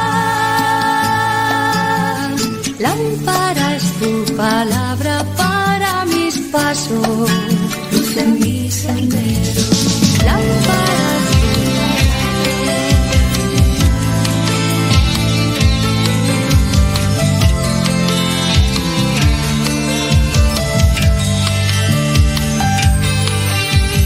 He aquí la esclava del Señor. En mí según tu palabra. Y Dios se hace hombre, la eternidad se hace tiempo. Y el Todopoderoso se hace frágil. Mi Dios empieza la prodigiosa aventura de ser un hombre en el seno de una mujer. Por eso, madre, hoy quién soy yo, para que tú me mires con tanto amor.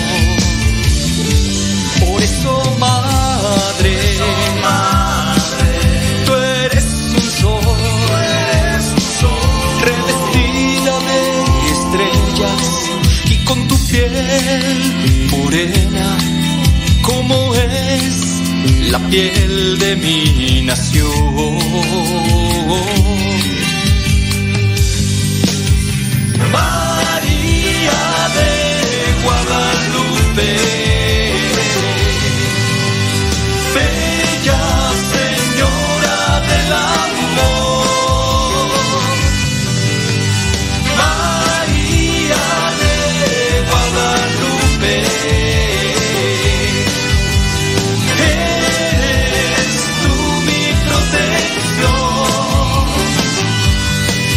que a través de un hombre sincero le diste luz al mundo entero con el mensaje de tu amor.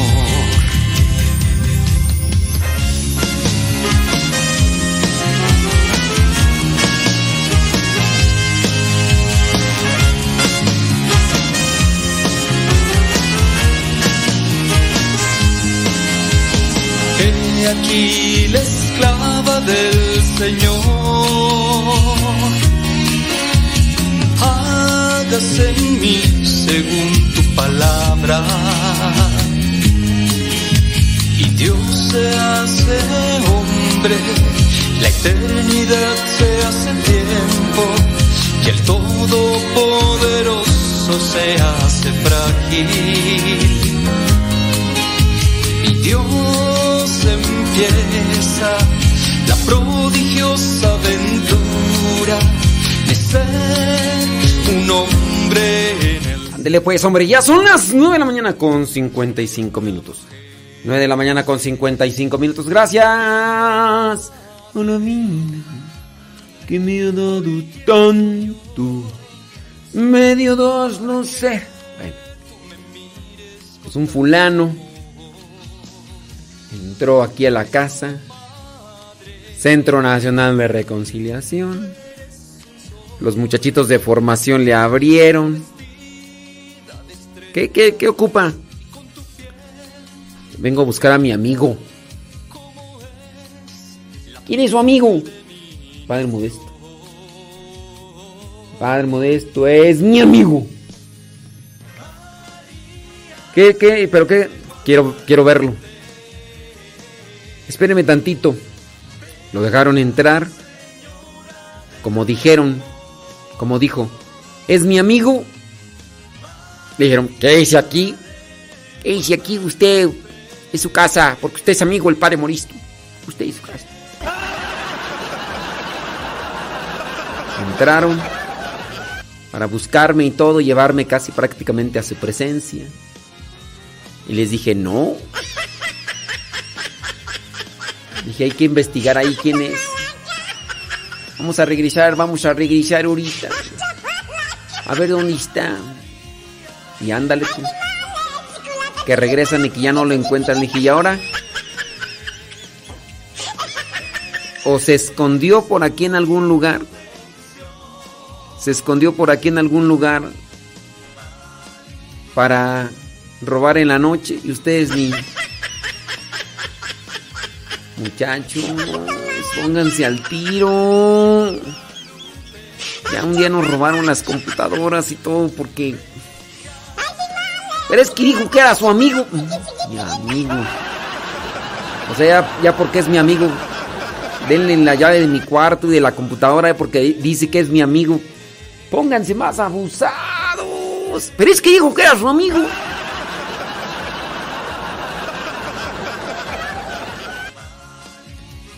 Sea, es que dijo que era su amigo. Digo, así pueda decir que es mi hermano hasta que no se verifique. No tienen por qué ustedes dejarlo entrar así como nada y ya. Ustedes no saben la maldad de la gente. Pero es que dijo que era su hermano. No, no es su amigo. Ay, esta gente, de veras, ¿cómo le hacemos para que entiendan, muchachos, que la, la maldad se disfraza de una y otra manera? Pero es que dijo que era su amigo.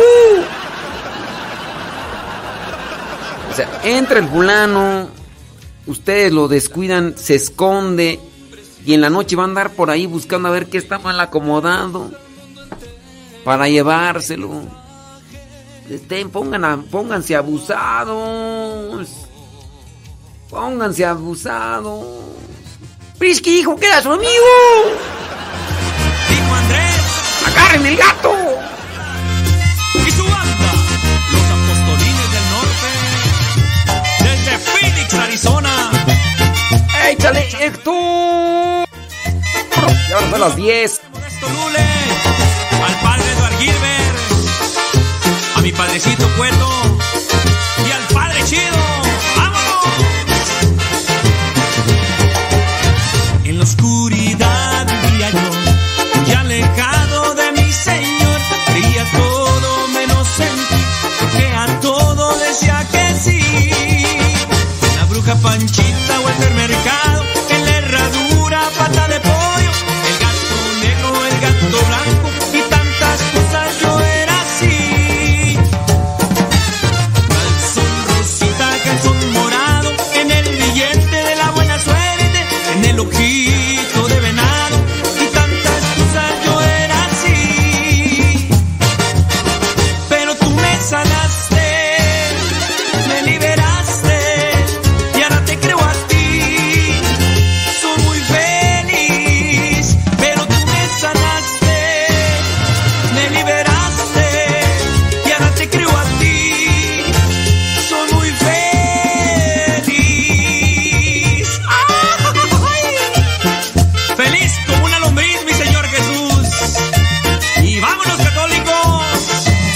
Agarren ese gato. Sin Cristo nada.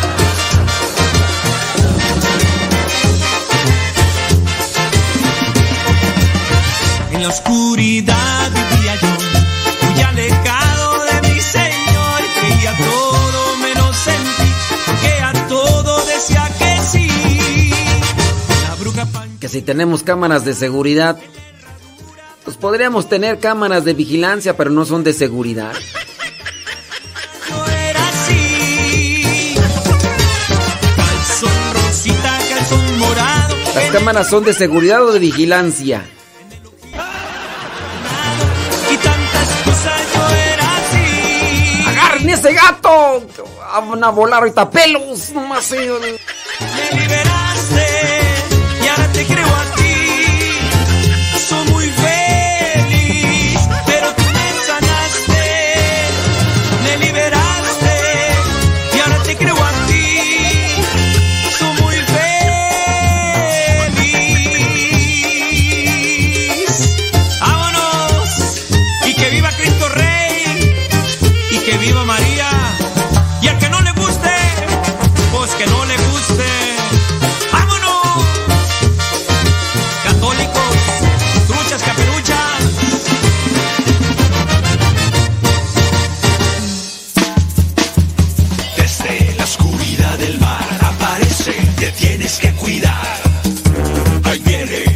Cámaras son cámaras de seguridad, cámaras de vigilancia.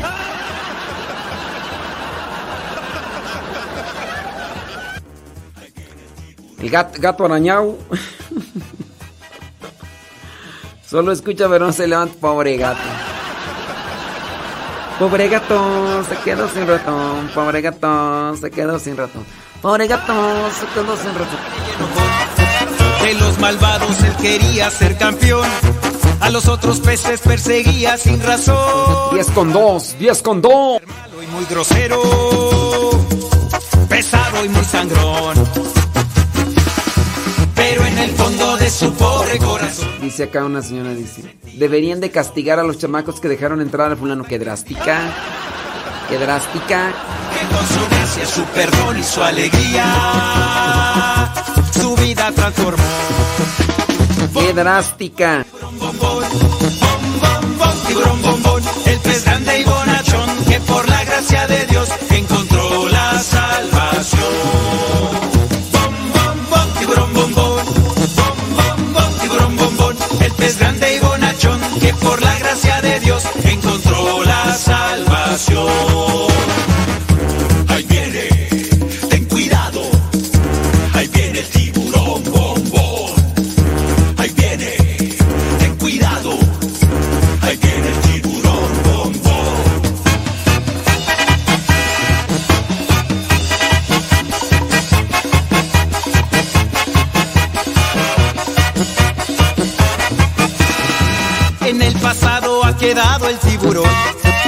Era malvado y que causaba gran terror.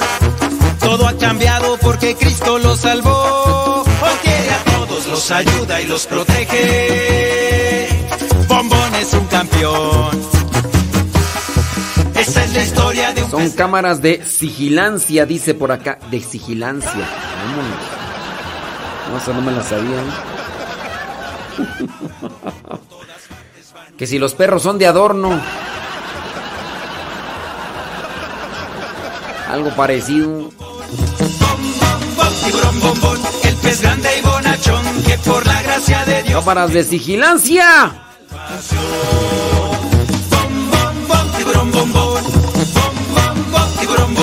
El pez grande y bonachón que por la gracia de Dios encontró la salvación.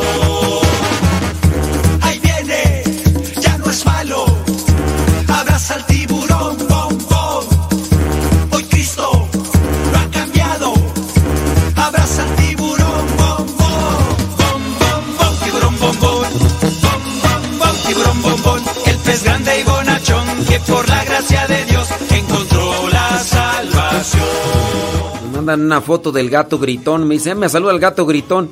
El gato gritón, no han visto el diario misionero de, de ayer. Necesitan ver el diario misionero de ayer para que sepan qué pasó con el gato gritón.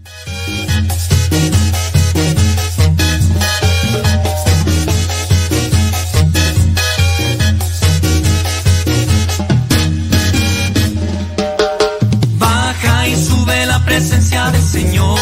Goza y danza con todo tu corazón. Baja y sube la presencia del Señor. Goza y danza con todo tu corazón.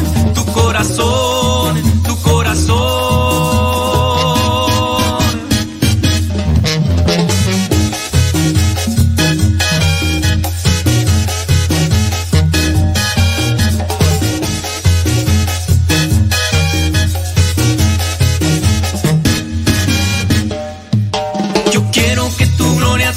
Hoy mi corazón, que cubras con tu palma todo mi cuerpo, Señor. Y cuando retires tu mano, mi Señor, tu espalda yo veré y te seguiré, Señor. Señor, Señor. Baja y sube la presencia del Señor. Goza y danza con todo tu corazón. Y sube la presencia del Señor. Goza y danza con todo tu corazón. Tu corazón, tu corazón.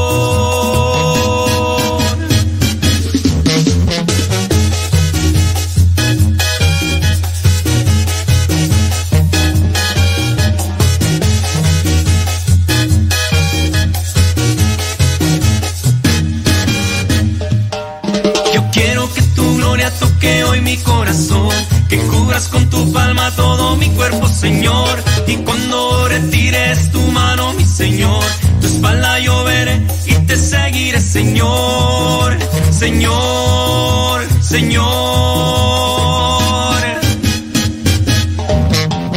Baja y sube la presencia del Señor, goza y danza con todo tu corazón. Baja y sube la presencia del Señor, goza y danza con todo tu corazón. Baja y sube la presencia del Señor, goza y danza con todo tu corazón, tu corazón.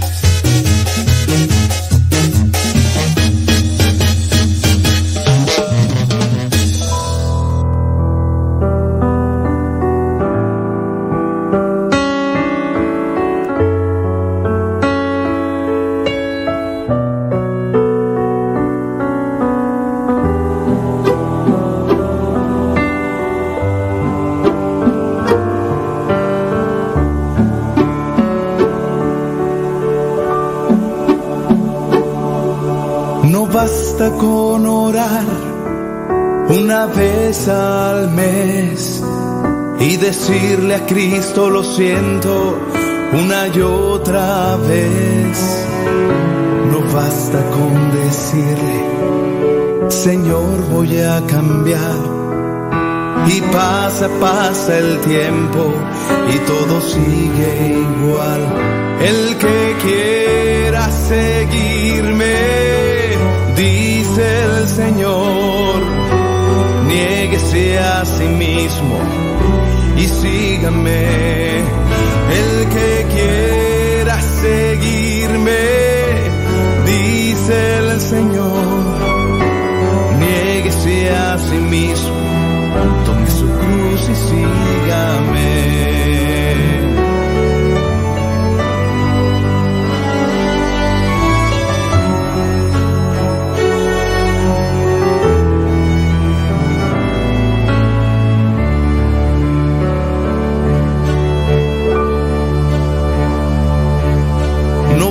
Con creer que Él nos ama tanto, que nos quiere como somos, sin pedir un cambio. No vale la pena mentirnos a nosotros mismos, cuando sabes que el Señor conoce la verdad. El que quiera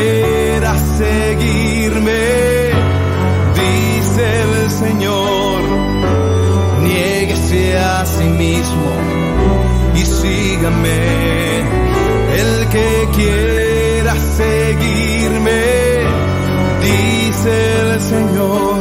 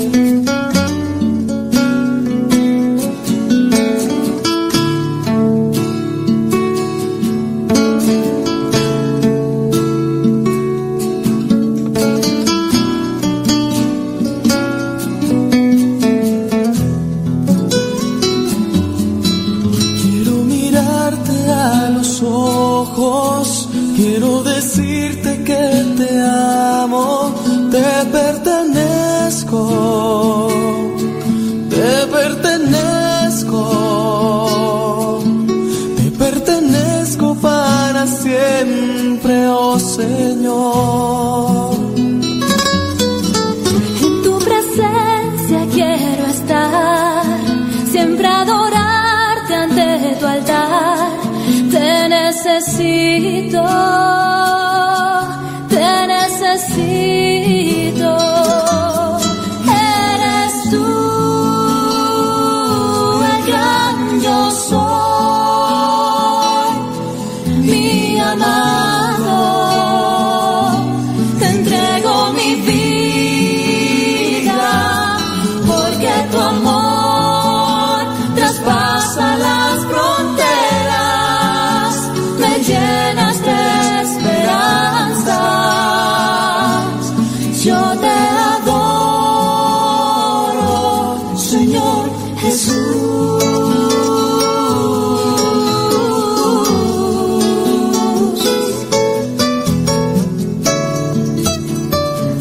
Vientos huracanados. Saludos a doña Carmen. Doña. Ya, ya se durmió doña Carmen. Ay, doña Carmen, yo pensé que estaba ya. Ya, doña Carmen, no se duerma, doña Carmen. Doña Carmen, no se duerma. Allá en Los Ángeles, California. Saludos, dice Lidia Duarte, allá en La Puente, California. Gracias, muchas, pero muchas gracias. Dice por aquí, ¿quién más tú? María Leonor Meléndez del Ángel, allá en Tampico, Tamaulipas, ándele. Andy Peralta, allá en Huichapan, Hidalgo. Saludos hasta Aguascalientes. ¡Uy! anda lindo Jesús Maldonado, el trailero. Échele pues, hombre, gracias. Saludos, déjame ver por aquí quién más. Mari Limongue en New York, still in the news and living today. Saludos, ándele pues, Herme González allá en Twin Lakes. Por ahí teníamos unas preguntas que ya nos habían hecho. ¿Nos pueden hacer preguntas? Claro que por supuesto, que desde luego que sí. Déjame ver por acá quién nos mandó sus preguntas. Dice. Bli, bli, bli, bli, bli. Ándele, usted sí sabe. Dice. Bla, bla, bla, bla, bla, bla. Estaba viendo por aquí una pregunta. Ah, sí, dice. Eh, dice. ¿Usted en un momento de misionero anduvo por Panamá? Sí, he andado por Panamá, pero nada más en el aeropuerto. Es que estaba viendo un video y el que estaba hablando dijo que fueron unos misioneros de la palabra y uno se llamaba Modesto. Es por eso la pregunta. Eh, no, yo así como que misionero así, así en Panamá, no. Sí he andado en Panamá, pero no tanto en misión, sino que... Y, y puede ser que a lo mejor haya otro hermano en la comunidad que se llame Modesto. Puede ser, puede ser, pero este no fui yo. Dice por acá, bli bli bli, blu blu blu. Saludos, bendiciones. Ah, una pregunta que nos hace por acá. Eh, digo, esta podemos. José. José. Dice, padre, todos los preguntan. Dice, pregunta preguntona. Todos los padres, todos los sacerdotes, ¿tienen la facultad de expulsar chamucos? Eh, y si puede hacer un programa un día de los tatuajes ¿Por qué te tatuastis? Pues no más. ¿Por qué te tatuastis? Bueno, miren, no todos los sacerdotes eh, tenemos la facultad de expulsar demonios. La facultad la concede el obispo. El obispo concede esa facultad para que podamos tener autoridad sobre los chamucos. Si no hay autoridad, pues imagínense. Entonces, Sí, el obispo es quien concede esa autoridad y no todos los sacerdotes tenemos esa, esa facultad.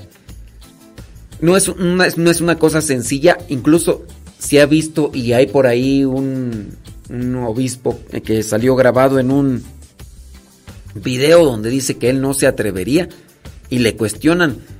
Ah, ¿sabes en dónde está esa, ese comentario del obispo? está en el documental que se hizo sobre el padre Gabriel Amor. Es un documental que se hizo sobre el padre Gabriel Amor, exorcista del Vaticano, ya falleció él. Y en ese, el, que hizo el video, el documental, es el mismo director de la película El Exorcista.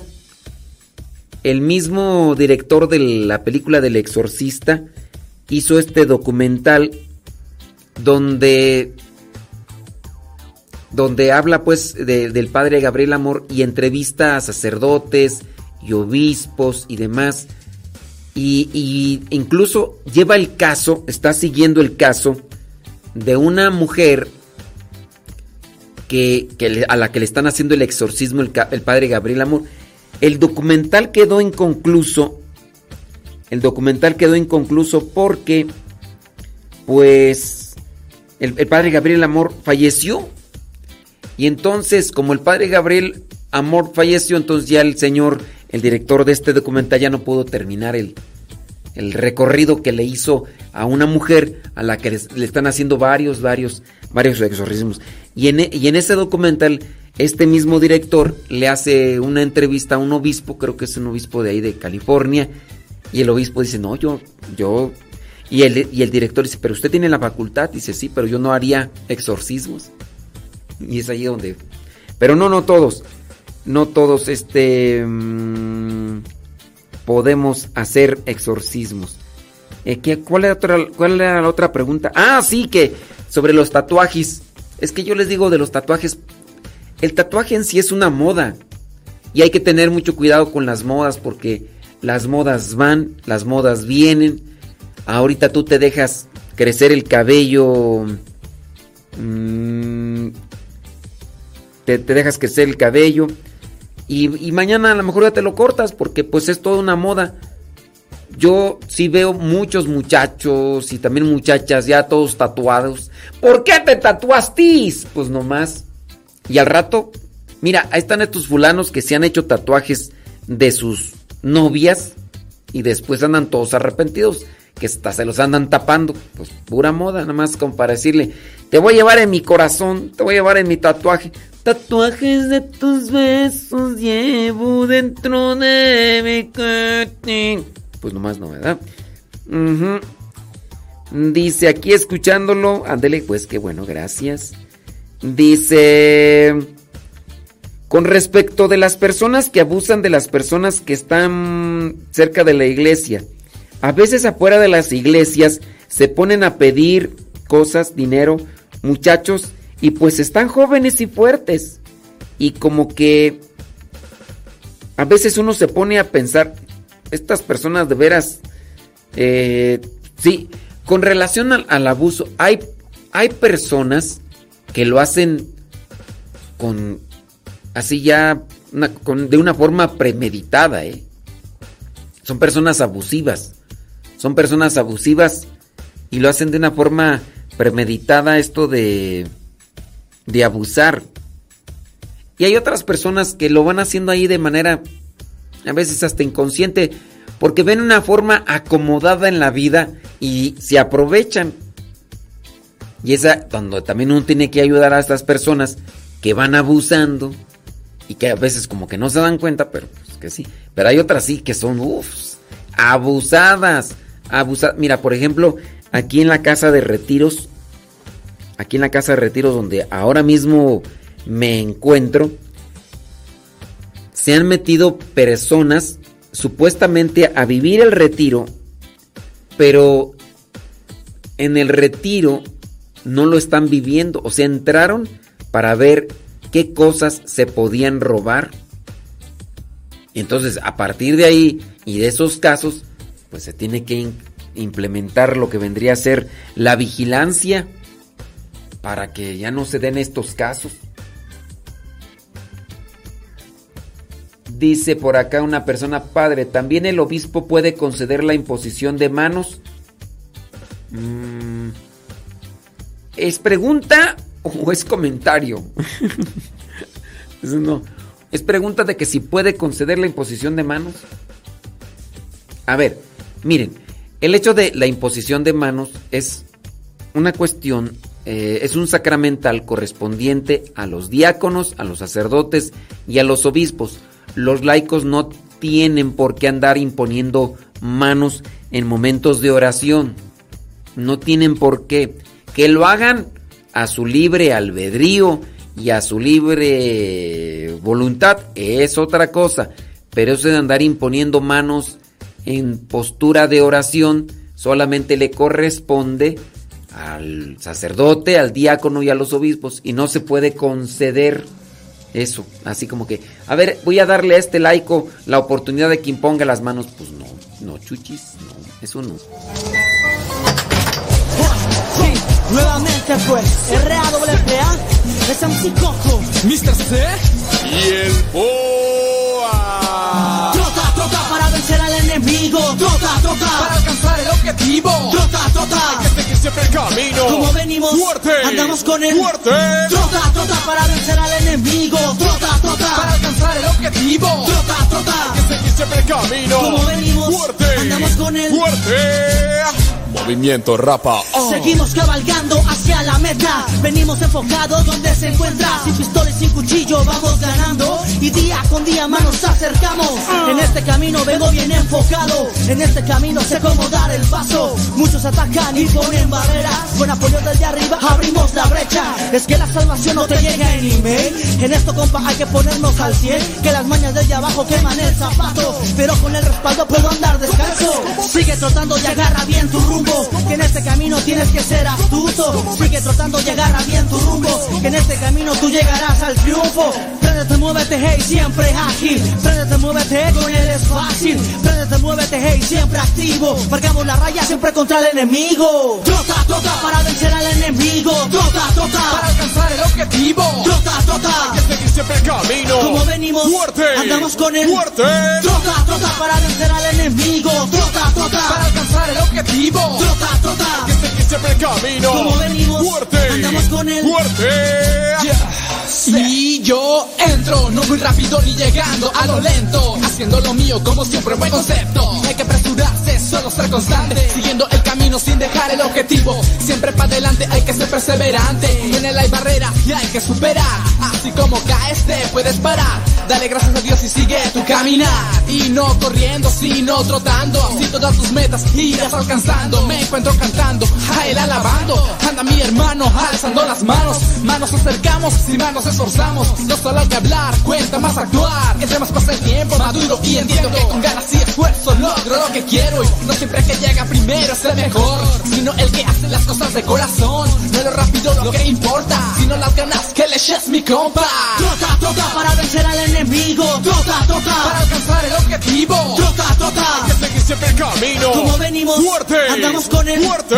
Trota, trota para vencer al enemigo. Trota, trota para alcanzar el objetivo. Trota, trota. Hay que seguir siempre el camino. Como venimos, fuerte. Andamos con el fuerte.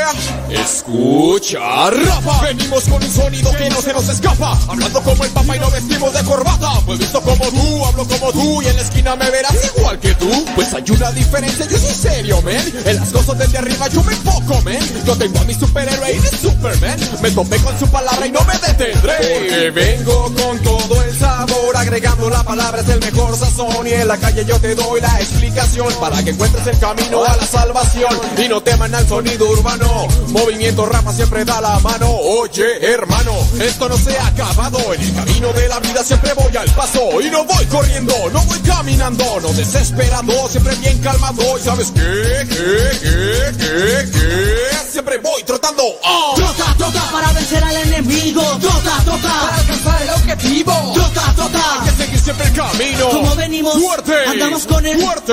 Trota, trota para vencer al enemigo. Trota, trota para alcanzar el objetivo. Trota, trota. Hay que seguir siempre el camino. Como venimos, fuerte. Andamos con el fuerte. Es que venimos a pelear, no, no, no, solo venimos a ganar, sí, sí, sí, y la victoria cosechar. Ah, ah. Ok, te muévete, actívate, vaya, motívate. Es que venimos a pelear, no, no, no, solo venimos a ganar, sí, sí, sí, y la victoria cosechar. Ah, te muévete, actívate, vaya, motívate. Es que venimos siempre con una cosa en mente, es alabar y glorificar a quien se lo merece. Y aunque muchos hagan cosas a su antojo, en lo personal trataré de abrir esos ojos, porque me enfoco en las cosas que agradan a él. Le pongo empeño para cada día crecer. Y aunque muchas veces no sé ni qué hacer, yo me encomiendo a él para saber qué hacer. Y no me importa si uno que otro dice que estoy loco, porque al final de esto sabes quién es victorioso. En el me gozo cuando en tarima yo me monto. Es MGR con el todopoderoso. Trota, trota para vencer al enemigo. Trota, trota para alcanzar el objetivo. Trota, trota. Hay que seguir siempre el camino. Como venimos, fuerte. Andamos con el fuerte. Trota, trota para vencer al enemigo. Trota, trota para alcanzar el objetivo. Trota, trota. Hay que seguir siempre el camino. Como venimos, fuerte. Andamos con el fuerte.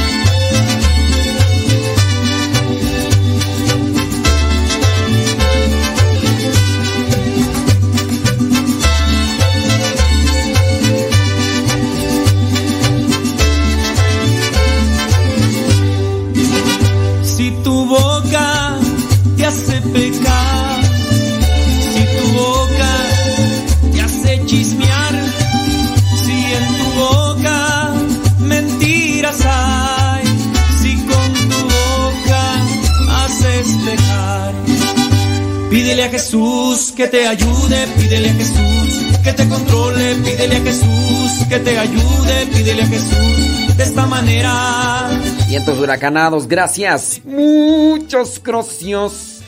Saludos a Kevin Fernie. Saludos de Morelia, Michoacán. Kevin Fernie, ahí ya. Leonor, María Leonor Melendres del Ángel. Saludos. Lidia Duarte desde La Puente, California. Ándele. Oye, tenemos por ahí unas preguntas. Pregúntame. a ver, déjame ver. Dice una duda.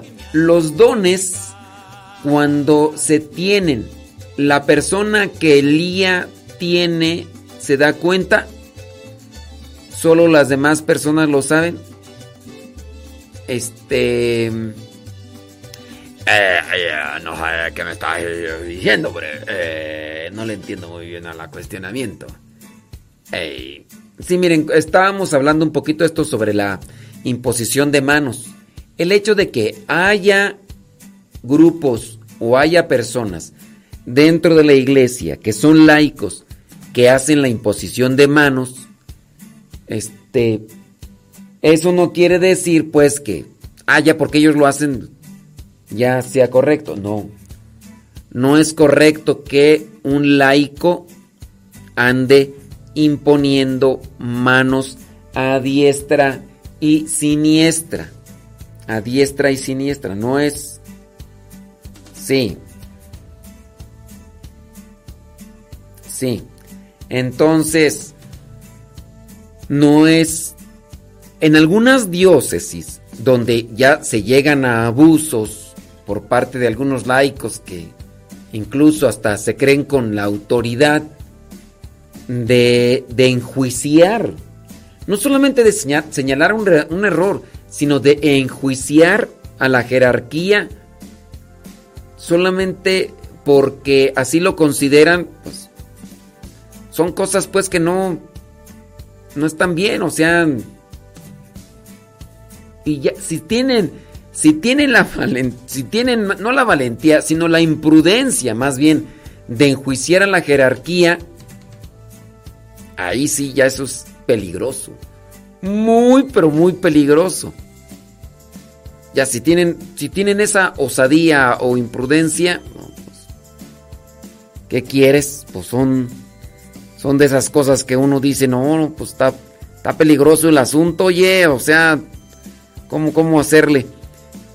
pero no es correcto que los laicos anden imponiendo manos. No hay ningún pasaje bíblico que sustente tal imprudencia u osadía.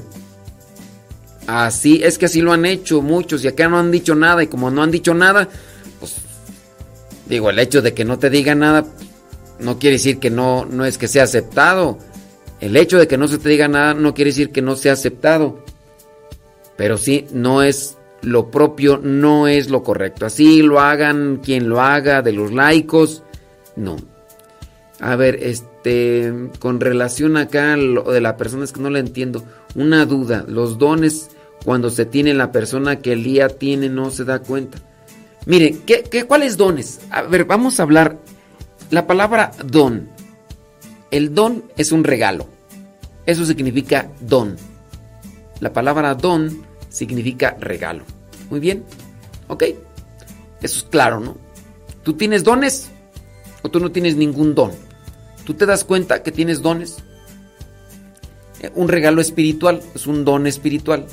Bueno, ¿tú te das cuenta si tienes un don espiritual o no?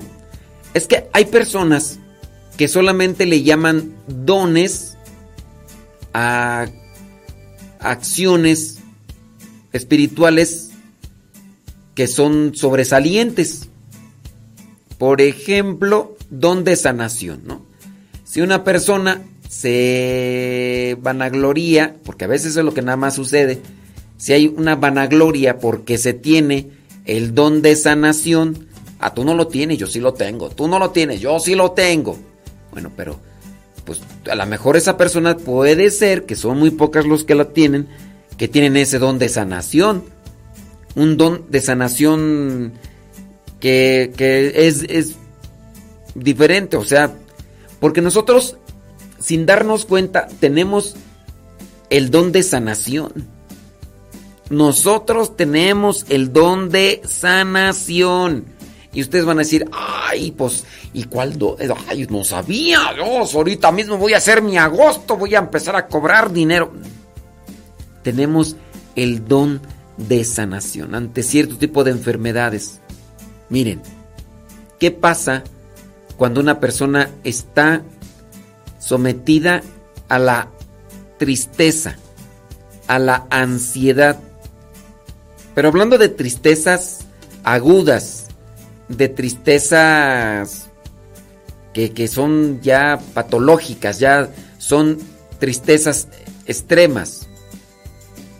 ¿Qué, Ustedes no tienen el don de sanación, no como un don propio, un don de parte de Dios. Si ustedes son pacientes con una persona que tiene tristeza, que tiene ansiedad, que tiene estrés, si ustedes se dejan llevar por Dios, ustedes pueden tener ese don de sanación hacia esa persona. Pueden llevarla a tranquilizarse. Tiene estrés. A ver, voy a hablarle con sabiduría, voy a hablarle con paciencia. Esto que tengo como un, regalo espiritual me lo ha dado Dios. Y en el me lo ha dado Dios, entonces lo voy a poner, lo voy a ejecutar. Puedo ser tranquilo, puedo ser paciente, puedo... Y ahí estás aplicando un don que te ha dado Dios, paciencia, un don que te ha dado Dios, comprensión, un don que te ha dado Dios, eh, ¿qué otro tú? Humildad, comprensión, paciencia, humildad. Con estos dones, tú puedes ayudar a que la otra persona sane de la ansiedad, de la tristeza, de la depresión, del estrés, o, eso es insignificante. Una de las enfermedades que más está dañando y perjudicando a la sociedad es el estrés, es la ansiedad, es la depresión. Ustedes pueden eh, eh, hacer eso o no.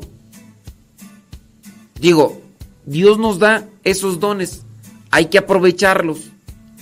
¿Por qué, por, qué, mm, eh, eh, por, qué, ignorarlos o por qué eh, no tomarlos en cuenta? ¿Por qué así como despreciarlos? No, no tenemos ese don. Ustedes tienen ese don. Nada más que, que lo pongan en práctica. Ahí sí ya. ahí entramos en la dificultad. Ahí entramos en la dificultad.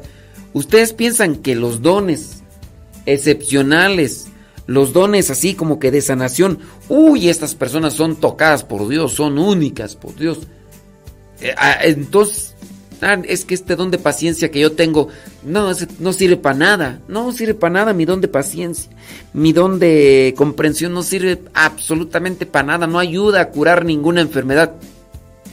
Ah, solamente el don de sanación, de que si una persona está herida y que tú la toques y se cierra inmediatamente su herida. E, es un don, un don espiritual. Díganme los dones espirituales que podemos tener. Comprensión, amabilidad. Voy a pedirle a Dios que me dé el don de amabilidad. Voy a pedirle a Dios que me dé el don de bondad. Chequenle nada más lo que son los siete dones del Espíritu Santo. ¿Por qué nada más hacer sobresalir los dones, dones quizá a lo mejor de sanación física, porque pareciera ser que ese es el que el único que importa ya. Don de lenguas. Pues ya porque la persona está hablando en don de lenguas, que solamente los que tienen el don de interpretación le entienden el que habla en don de lenguas, uy, ese sí está tocado por Dios. Este, esta persona que es paciente, ese no. Eso, que lo puede hacer cualquiera. El, don de bondad. Uy, esta persona que tiene bondad en su corazón. Eh, no, ese don de bondad. ¿Ese para qué sirve? No, el don de lenguas, ese sí sirve. El don de, de sanación, ese sí sirve. ¿A cuáles dones se les pone más atención? Y estamos ignorando y despreciando a los otros ahí, entramos en esta cuestión, que, que nosotros mismos no, no ponemos en práctica.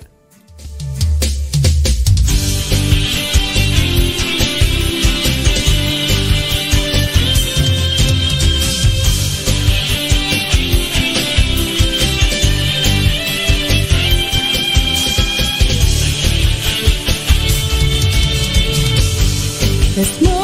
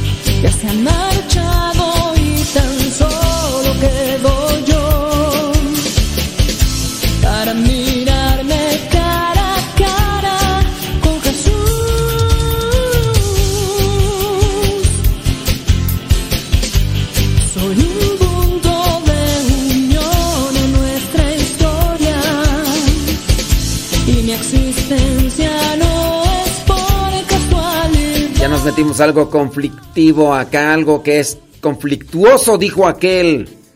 Eh, lo que son los dones. Hay que tener mucho cuidado con las cosas espirituales.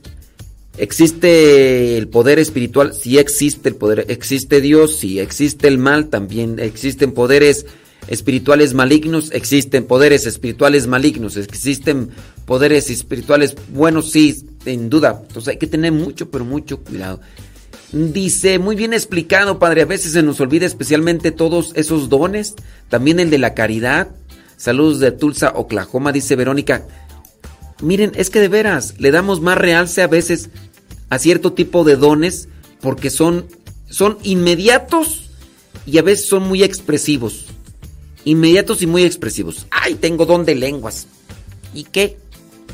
Yo, bueno, tampoco hay que andarlo diciendo. Porque ya también si uno anda ahí eh, así haciendo muy, siendo muy presumido, ay, tú tienes el don de lenguas, pues yo tengo el don de la humildad. Pues no, pues, o sea, no. Que no, no hay que decirlo, se tiene que manifestar. Entonces, yo me doy cuenta que tengo algún don, que tengo un don espiritual, pues puede ser que me dé cuenta. Pero más que andarlo presumiendo, debo ponerlo a trabajar. Más que andarlo ahí exhibiendo y ¿Tú, tienes el don de lenguas? No. ustedes son insignificantes. Yo sí tengo el don de lenguas. Uy, yo, a mí me ha tocado Dios. Tengo el don de sanación. O sea, puede ser que tengas el don de lenguas. Puede ser que tengas el don de sanación. No sé qué otros dones más son los que a veces aspira mucho la gente. O, les dan demasiada, así, redundancia. Pero también deberían de pedirle el don, el don la humildad, digo.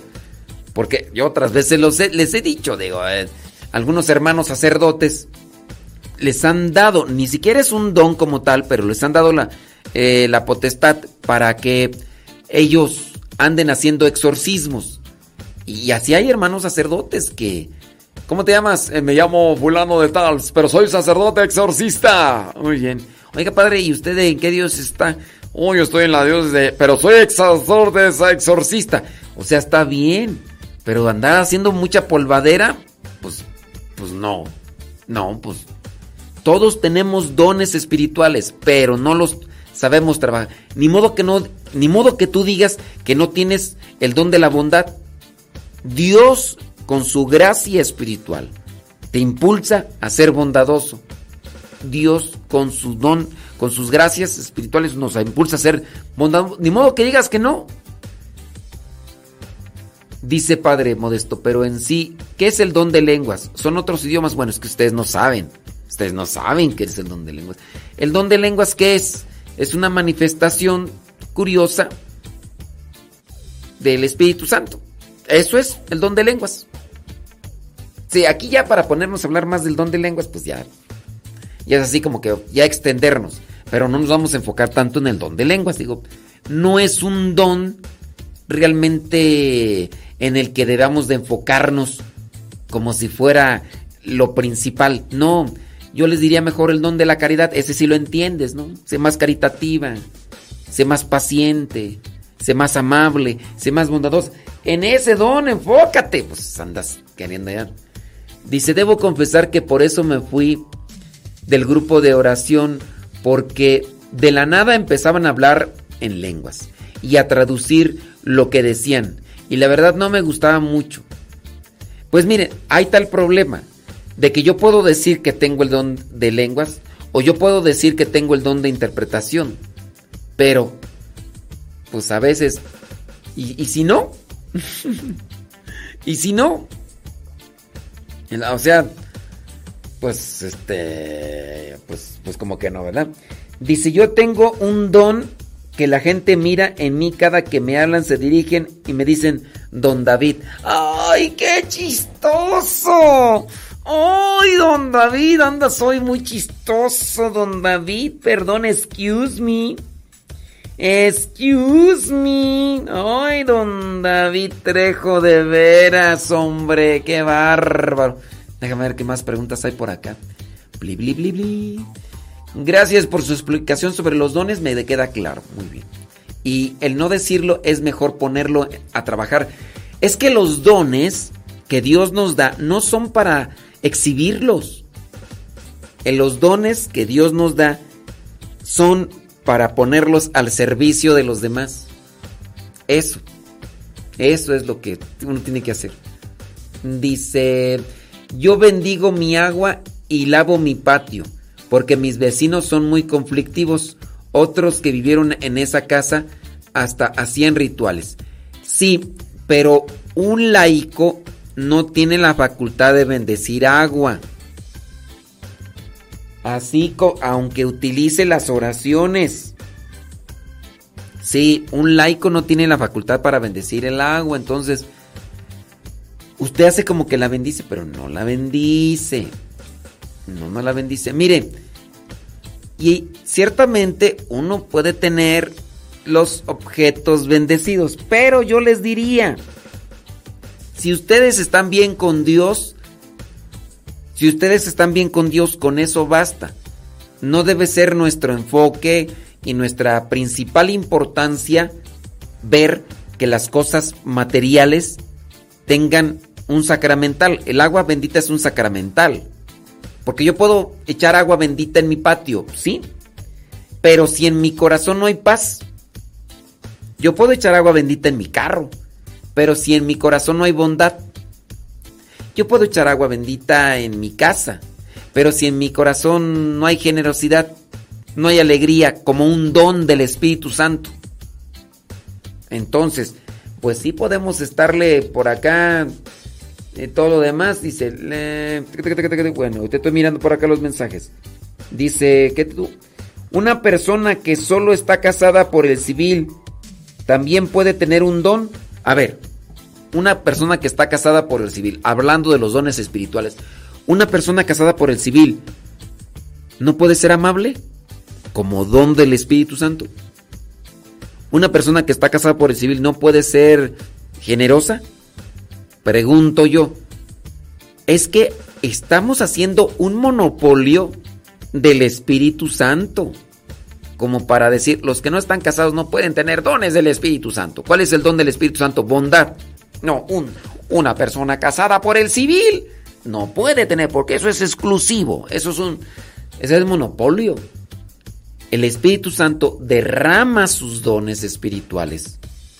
Bondad, caridad, por decir que son siete, aunque podríamos manejar la forma alusiva del padre Emiliano Tardif, en Gloria esté, que cuando le preguntaban, Padre Emiliano, ¿cuántos dones tiene el Espíritu Santo? 50. 50. Es decir, que no hay, así para definir, son siete, pero en la forma alusiva de, de muchos de muchos. Eso, forma alusiva decir siete, totalidad, plenitud, pero no son siete. Y a la forma de responder del padre Emiliano Tardip, en gloria ha de estar, sin duda. Este, y que por ahí, empezó el proceso, ¿no? De, él decía, sin cuenta. A ver, una persona casada por el civil no puede ser amable, no puede ser bondadosa, caridad, no puede ser caritativa. Pregunto yo, ¿Por qué tendríamos que hacer exclusivos los dones del Espíritu Santo? Ahora, ciertamente una persona que está casada por la iglesia, al tener acceso a la gracia santificante que se encuentra en los sacramentos, tiene mayor posibilidad de estar en contacto directo con la gracia, lo que no puede una persona que está casada por el civil. La persona que está casada por el civil solo únicamente y no está casada por la iglesia, no tiene ese privilegio, ahí sí, no tiene ese privilegio ni tiene esa oportunidad de estar conectada directamente a la gracia santificante del sacramento de la confesión, el sacramento de la comunión. No tiene, no tiene ese privilegio, lo cual podría ayudar para incluso poder ser más generoso en la práctica o en la exposición de los dones del Espíritu Santo que da.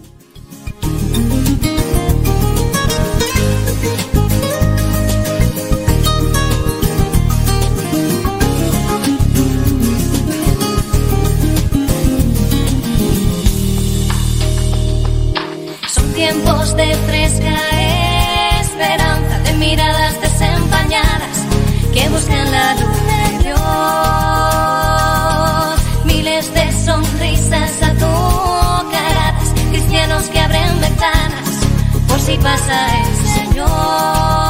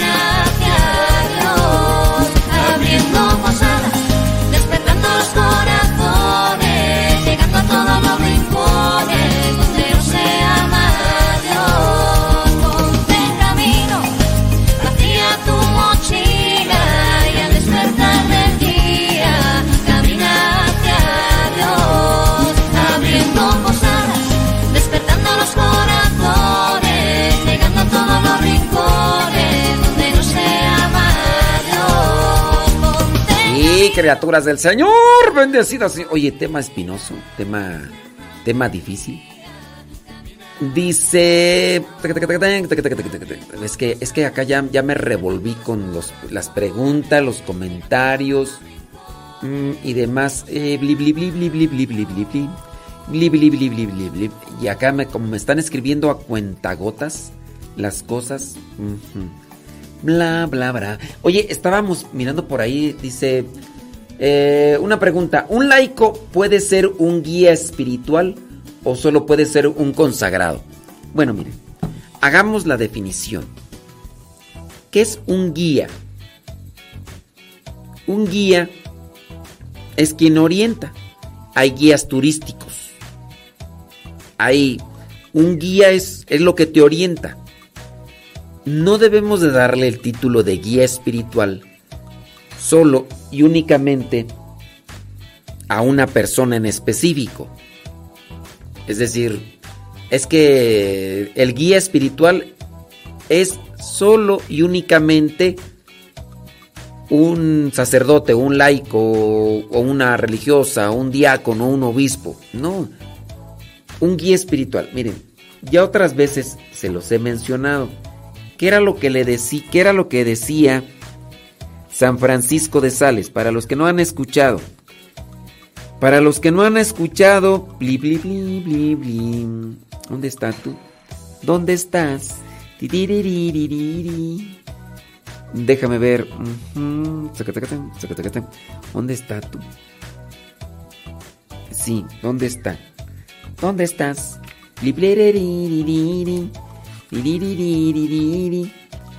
Sí, por aquí lo tenía yo. Santo cielo. Ah, sí, ya lo encontré. Monseñor Pedro Camus, en su libro titulado El Espíritu de San Francisco de Sales, cuenta lo siguiente.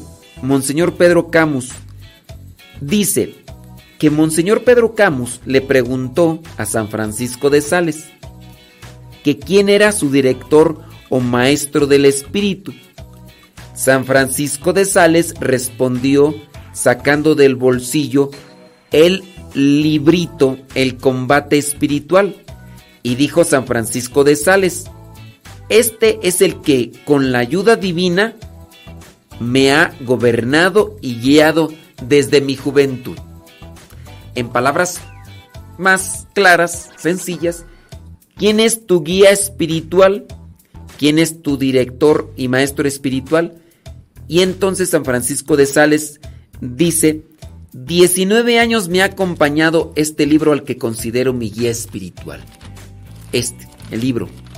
Ciertamente, San Francisco de Sales escribió, de hecho, un libro, el cual yo también igual recomiendo, que se llama La Filotea o Iniciación a la Vida de Santidad.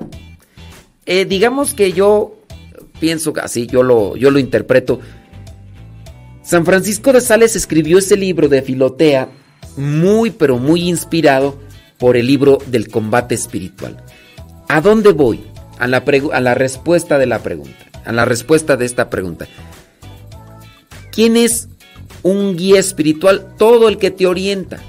Tú vas a la confesión y recibes, recibes un, un consejo.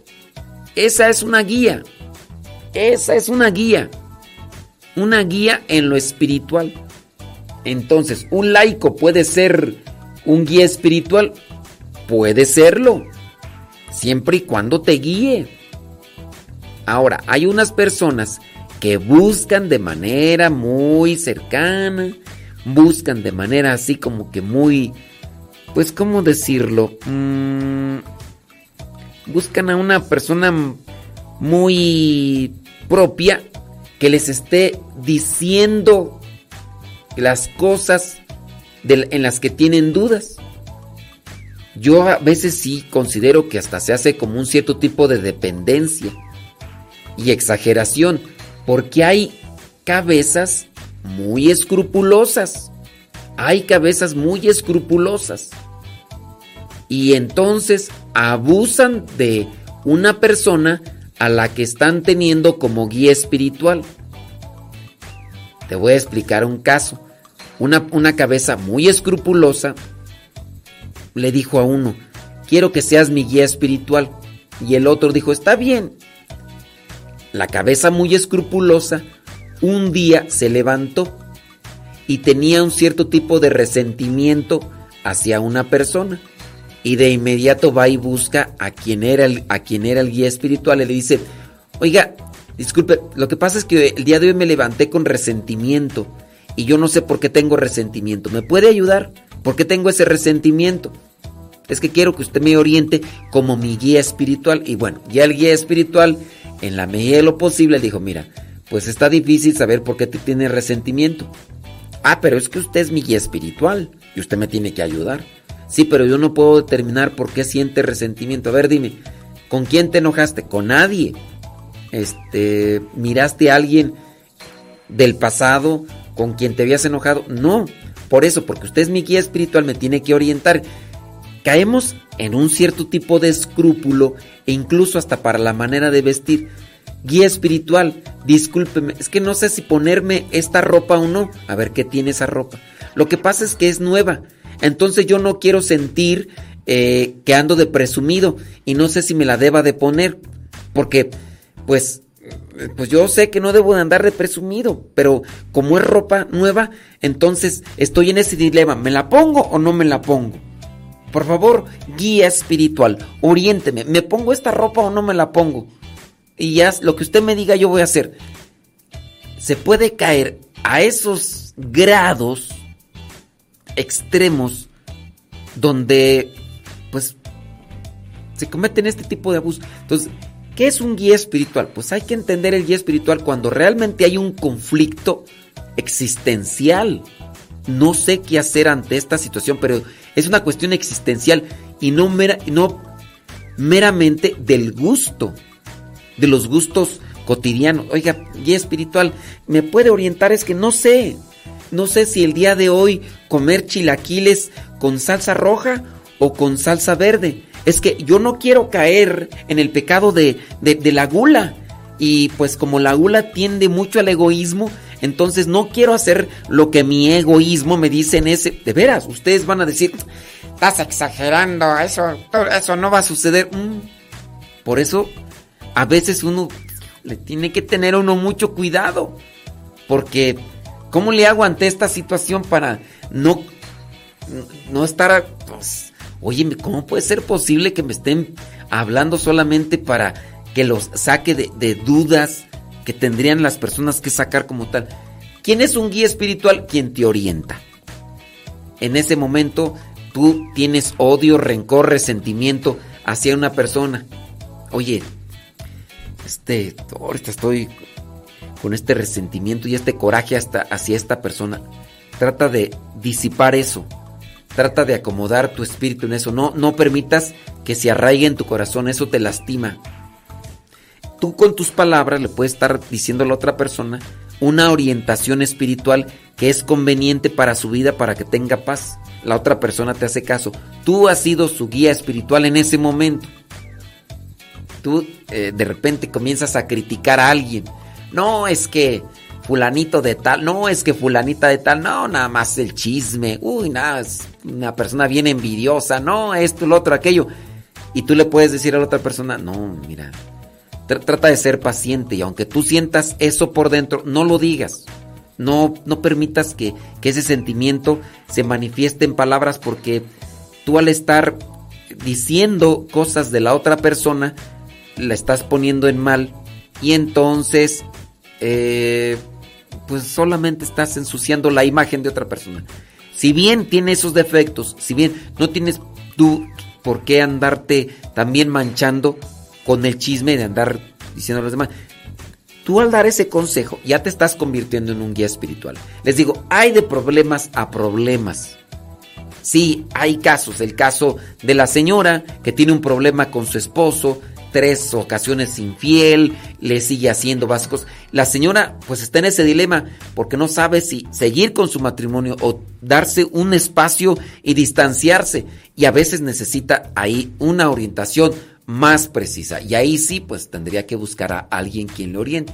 Y no como en el caso de, ¿cómo ve guía espiritual? Me como los chilaquiles con salsa roja, salsa verde.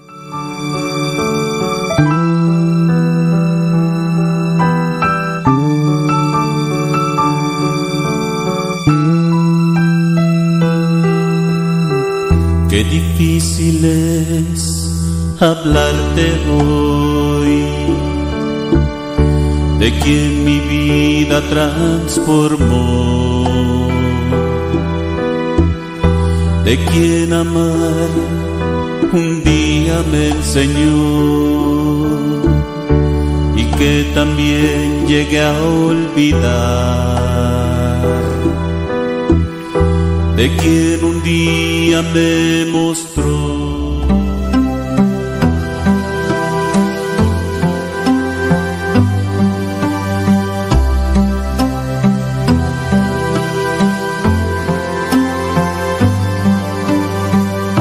Siempre. Son las 11 de la mañana con 13 minutos, ya nos pasamos de la hora. ¡Ay, Jesús del huerto!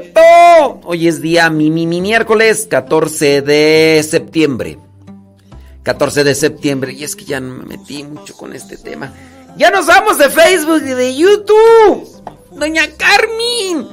Doña Carmen. Doña Carmen. Despierta, doña Carmen. Doña Carmen. Doña Carmen. Doña Carmen. doña Carmen. Ya se despertó Doña Carmen. Doña Carmen. Doña. Doña Carmen. Doña. Doña Carmen. Que pueda apagar el fuego de esta vela. Solamente a ti. 11 con 14, hoy día miércoles 14 de septiembre.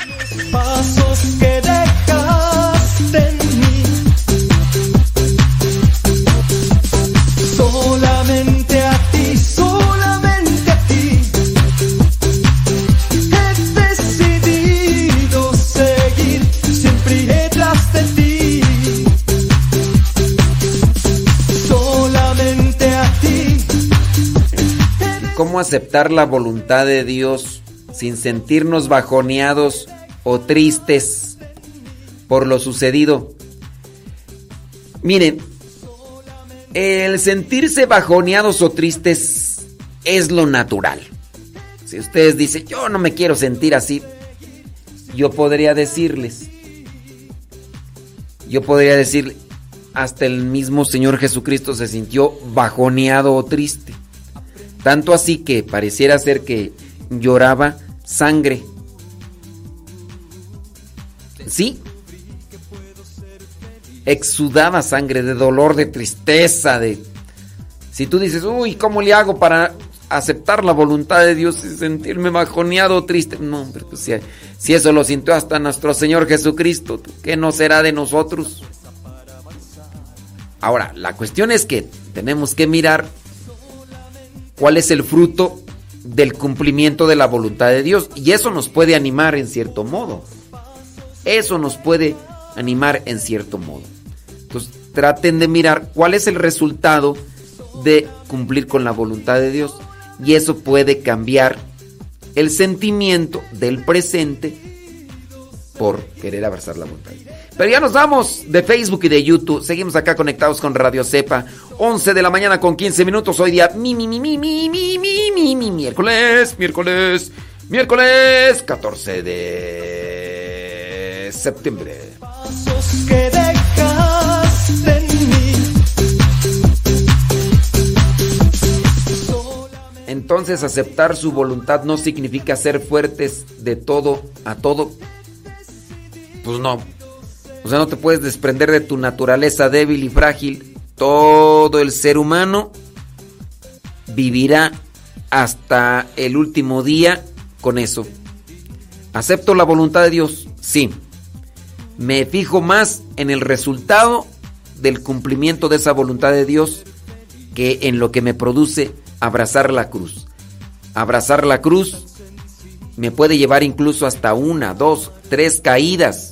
Sufro, pero me fijo más bien en el resultado de abrazar la cruz que es pesada y dolorosa.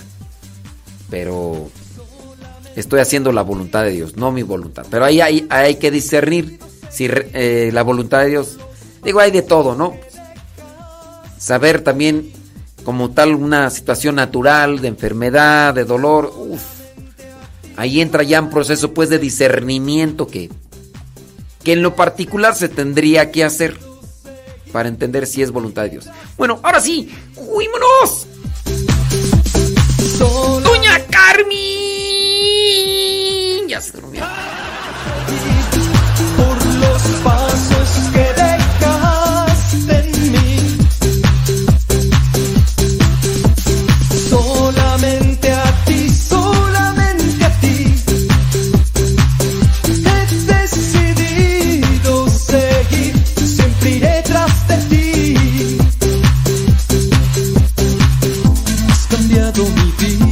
De una forma tan sencilla en las pequeñas cosas de la vida que yo no conocía.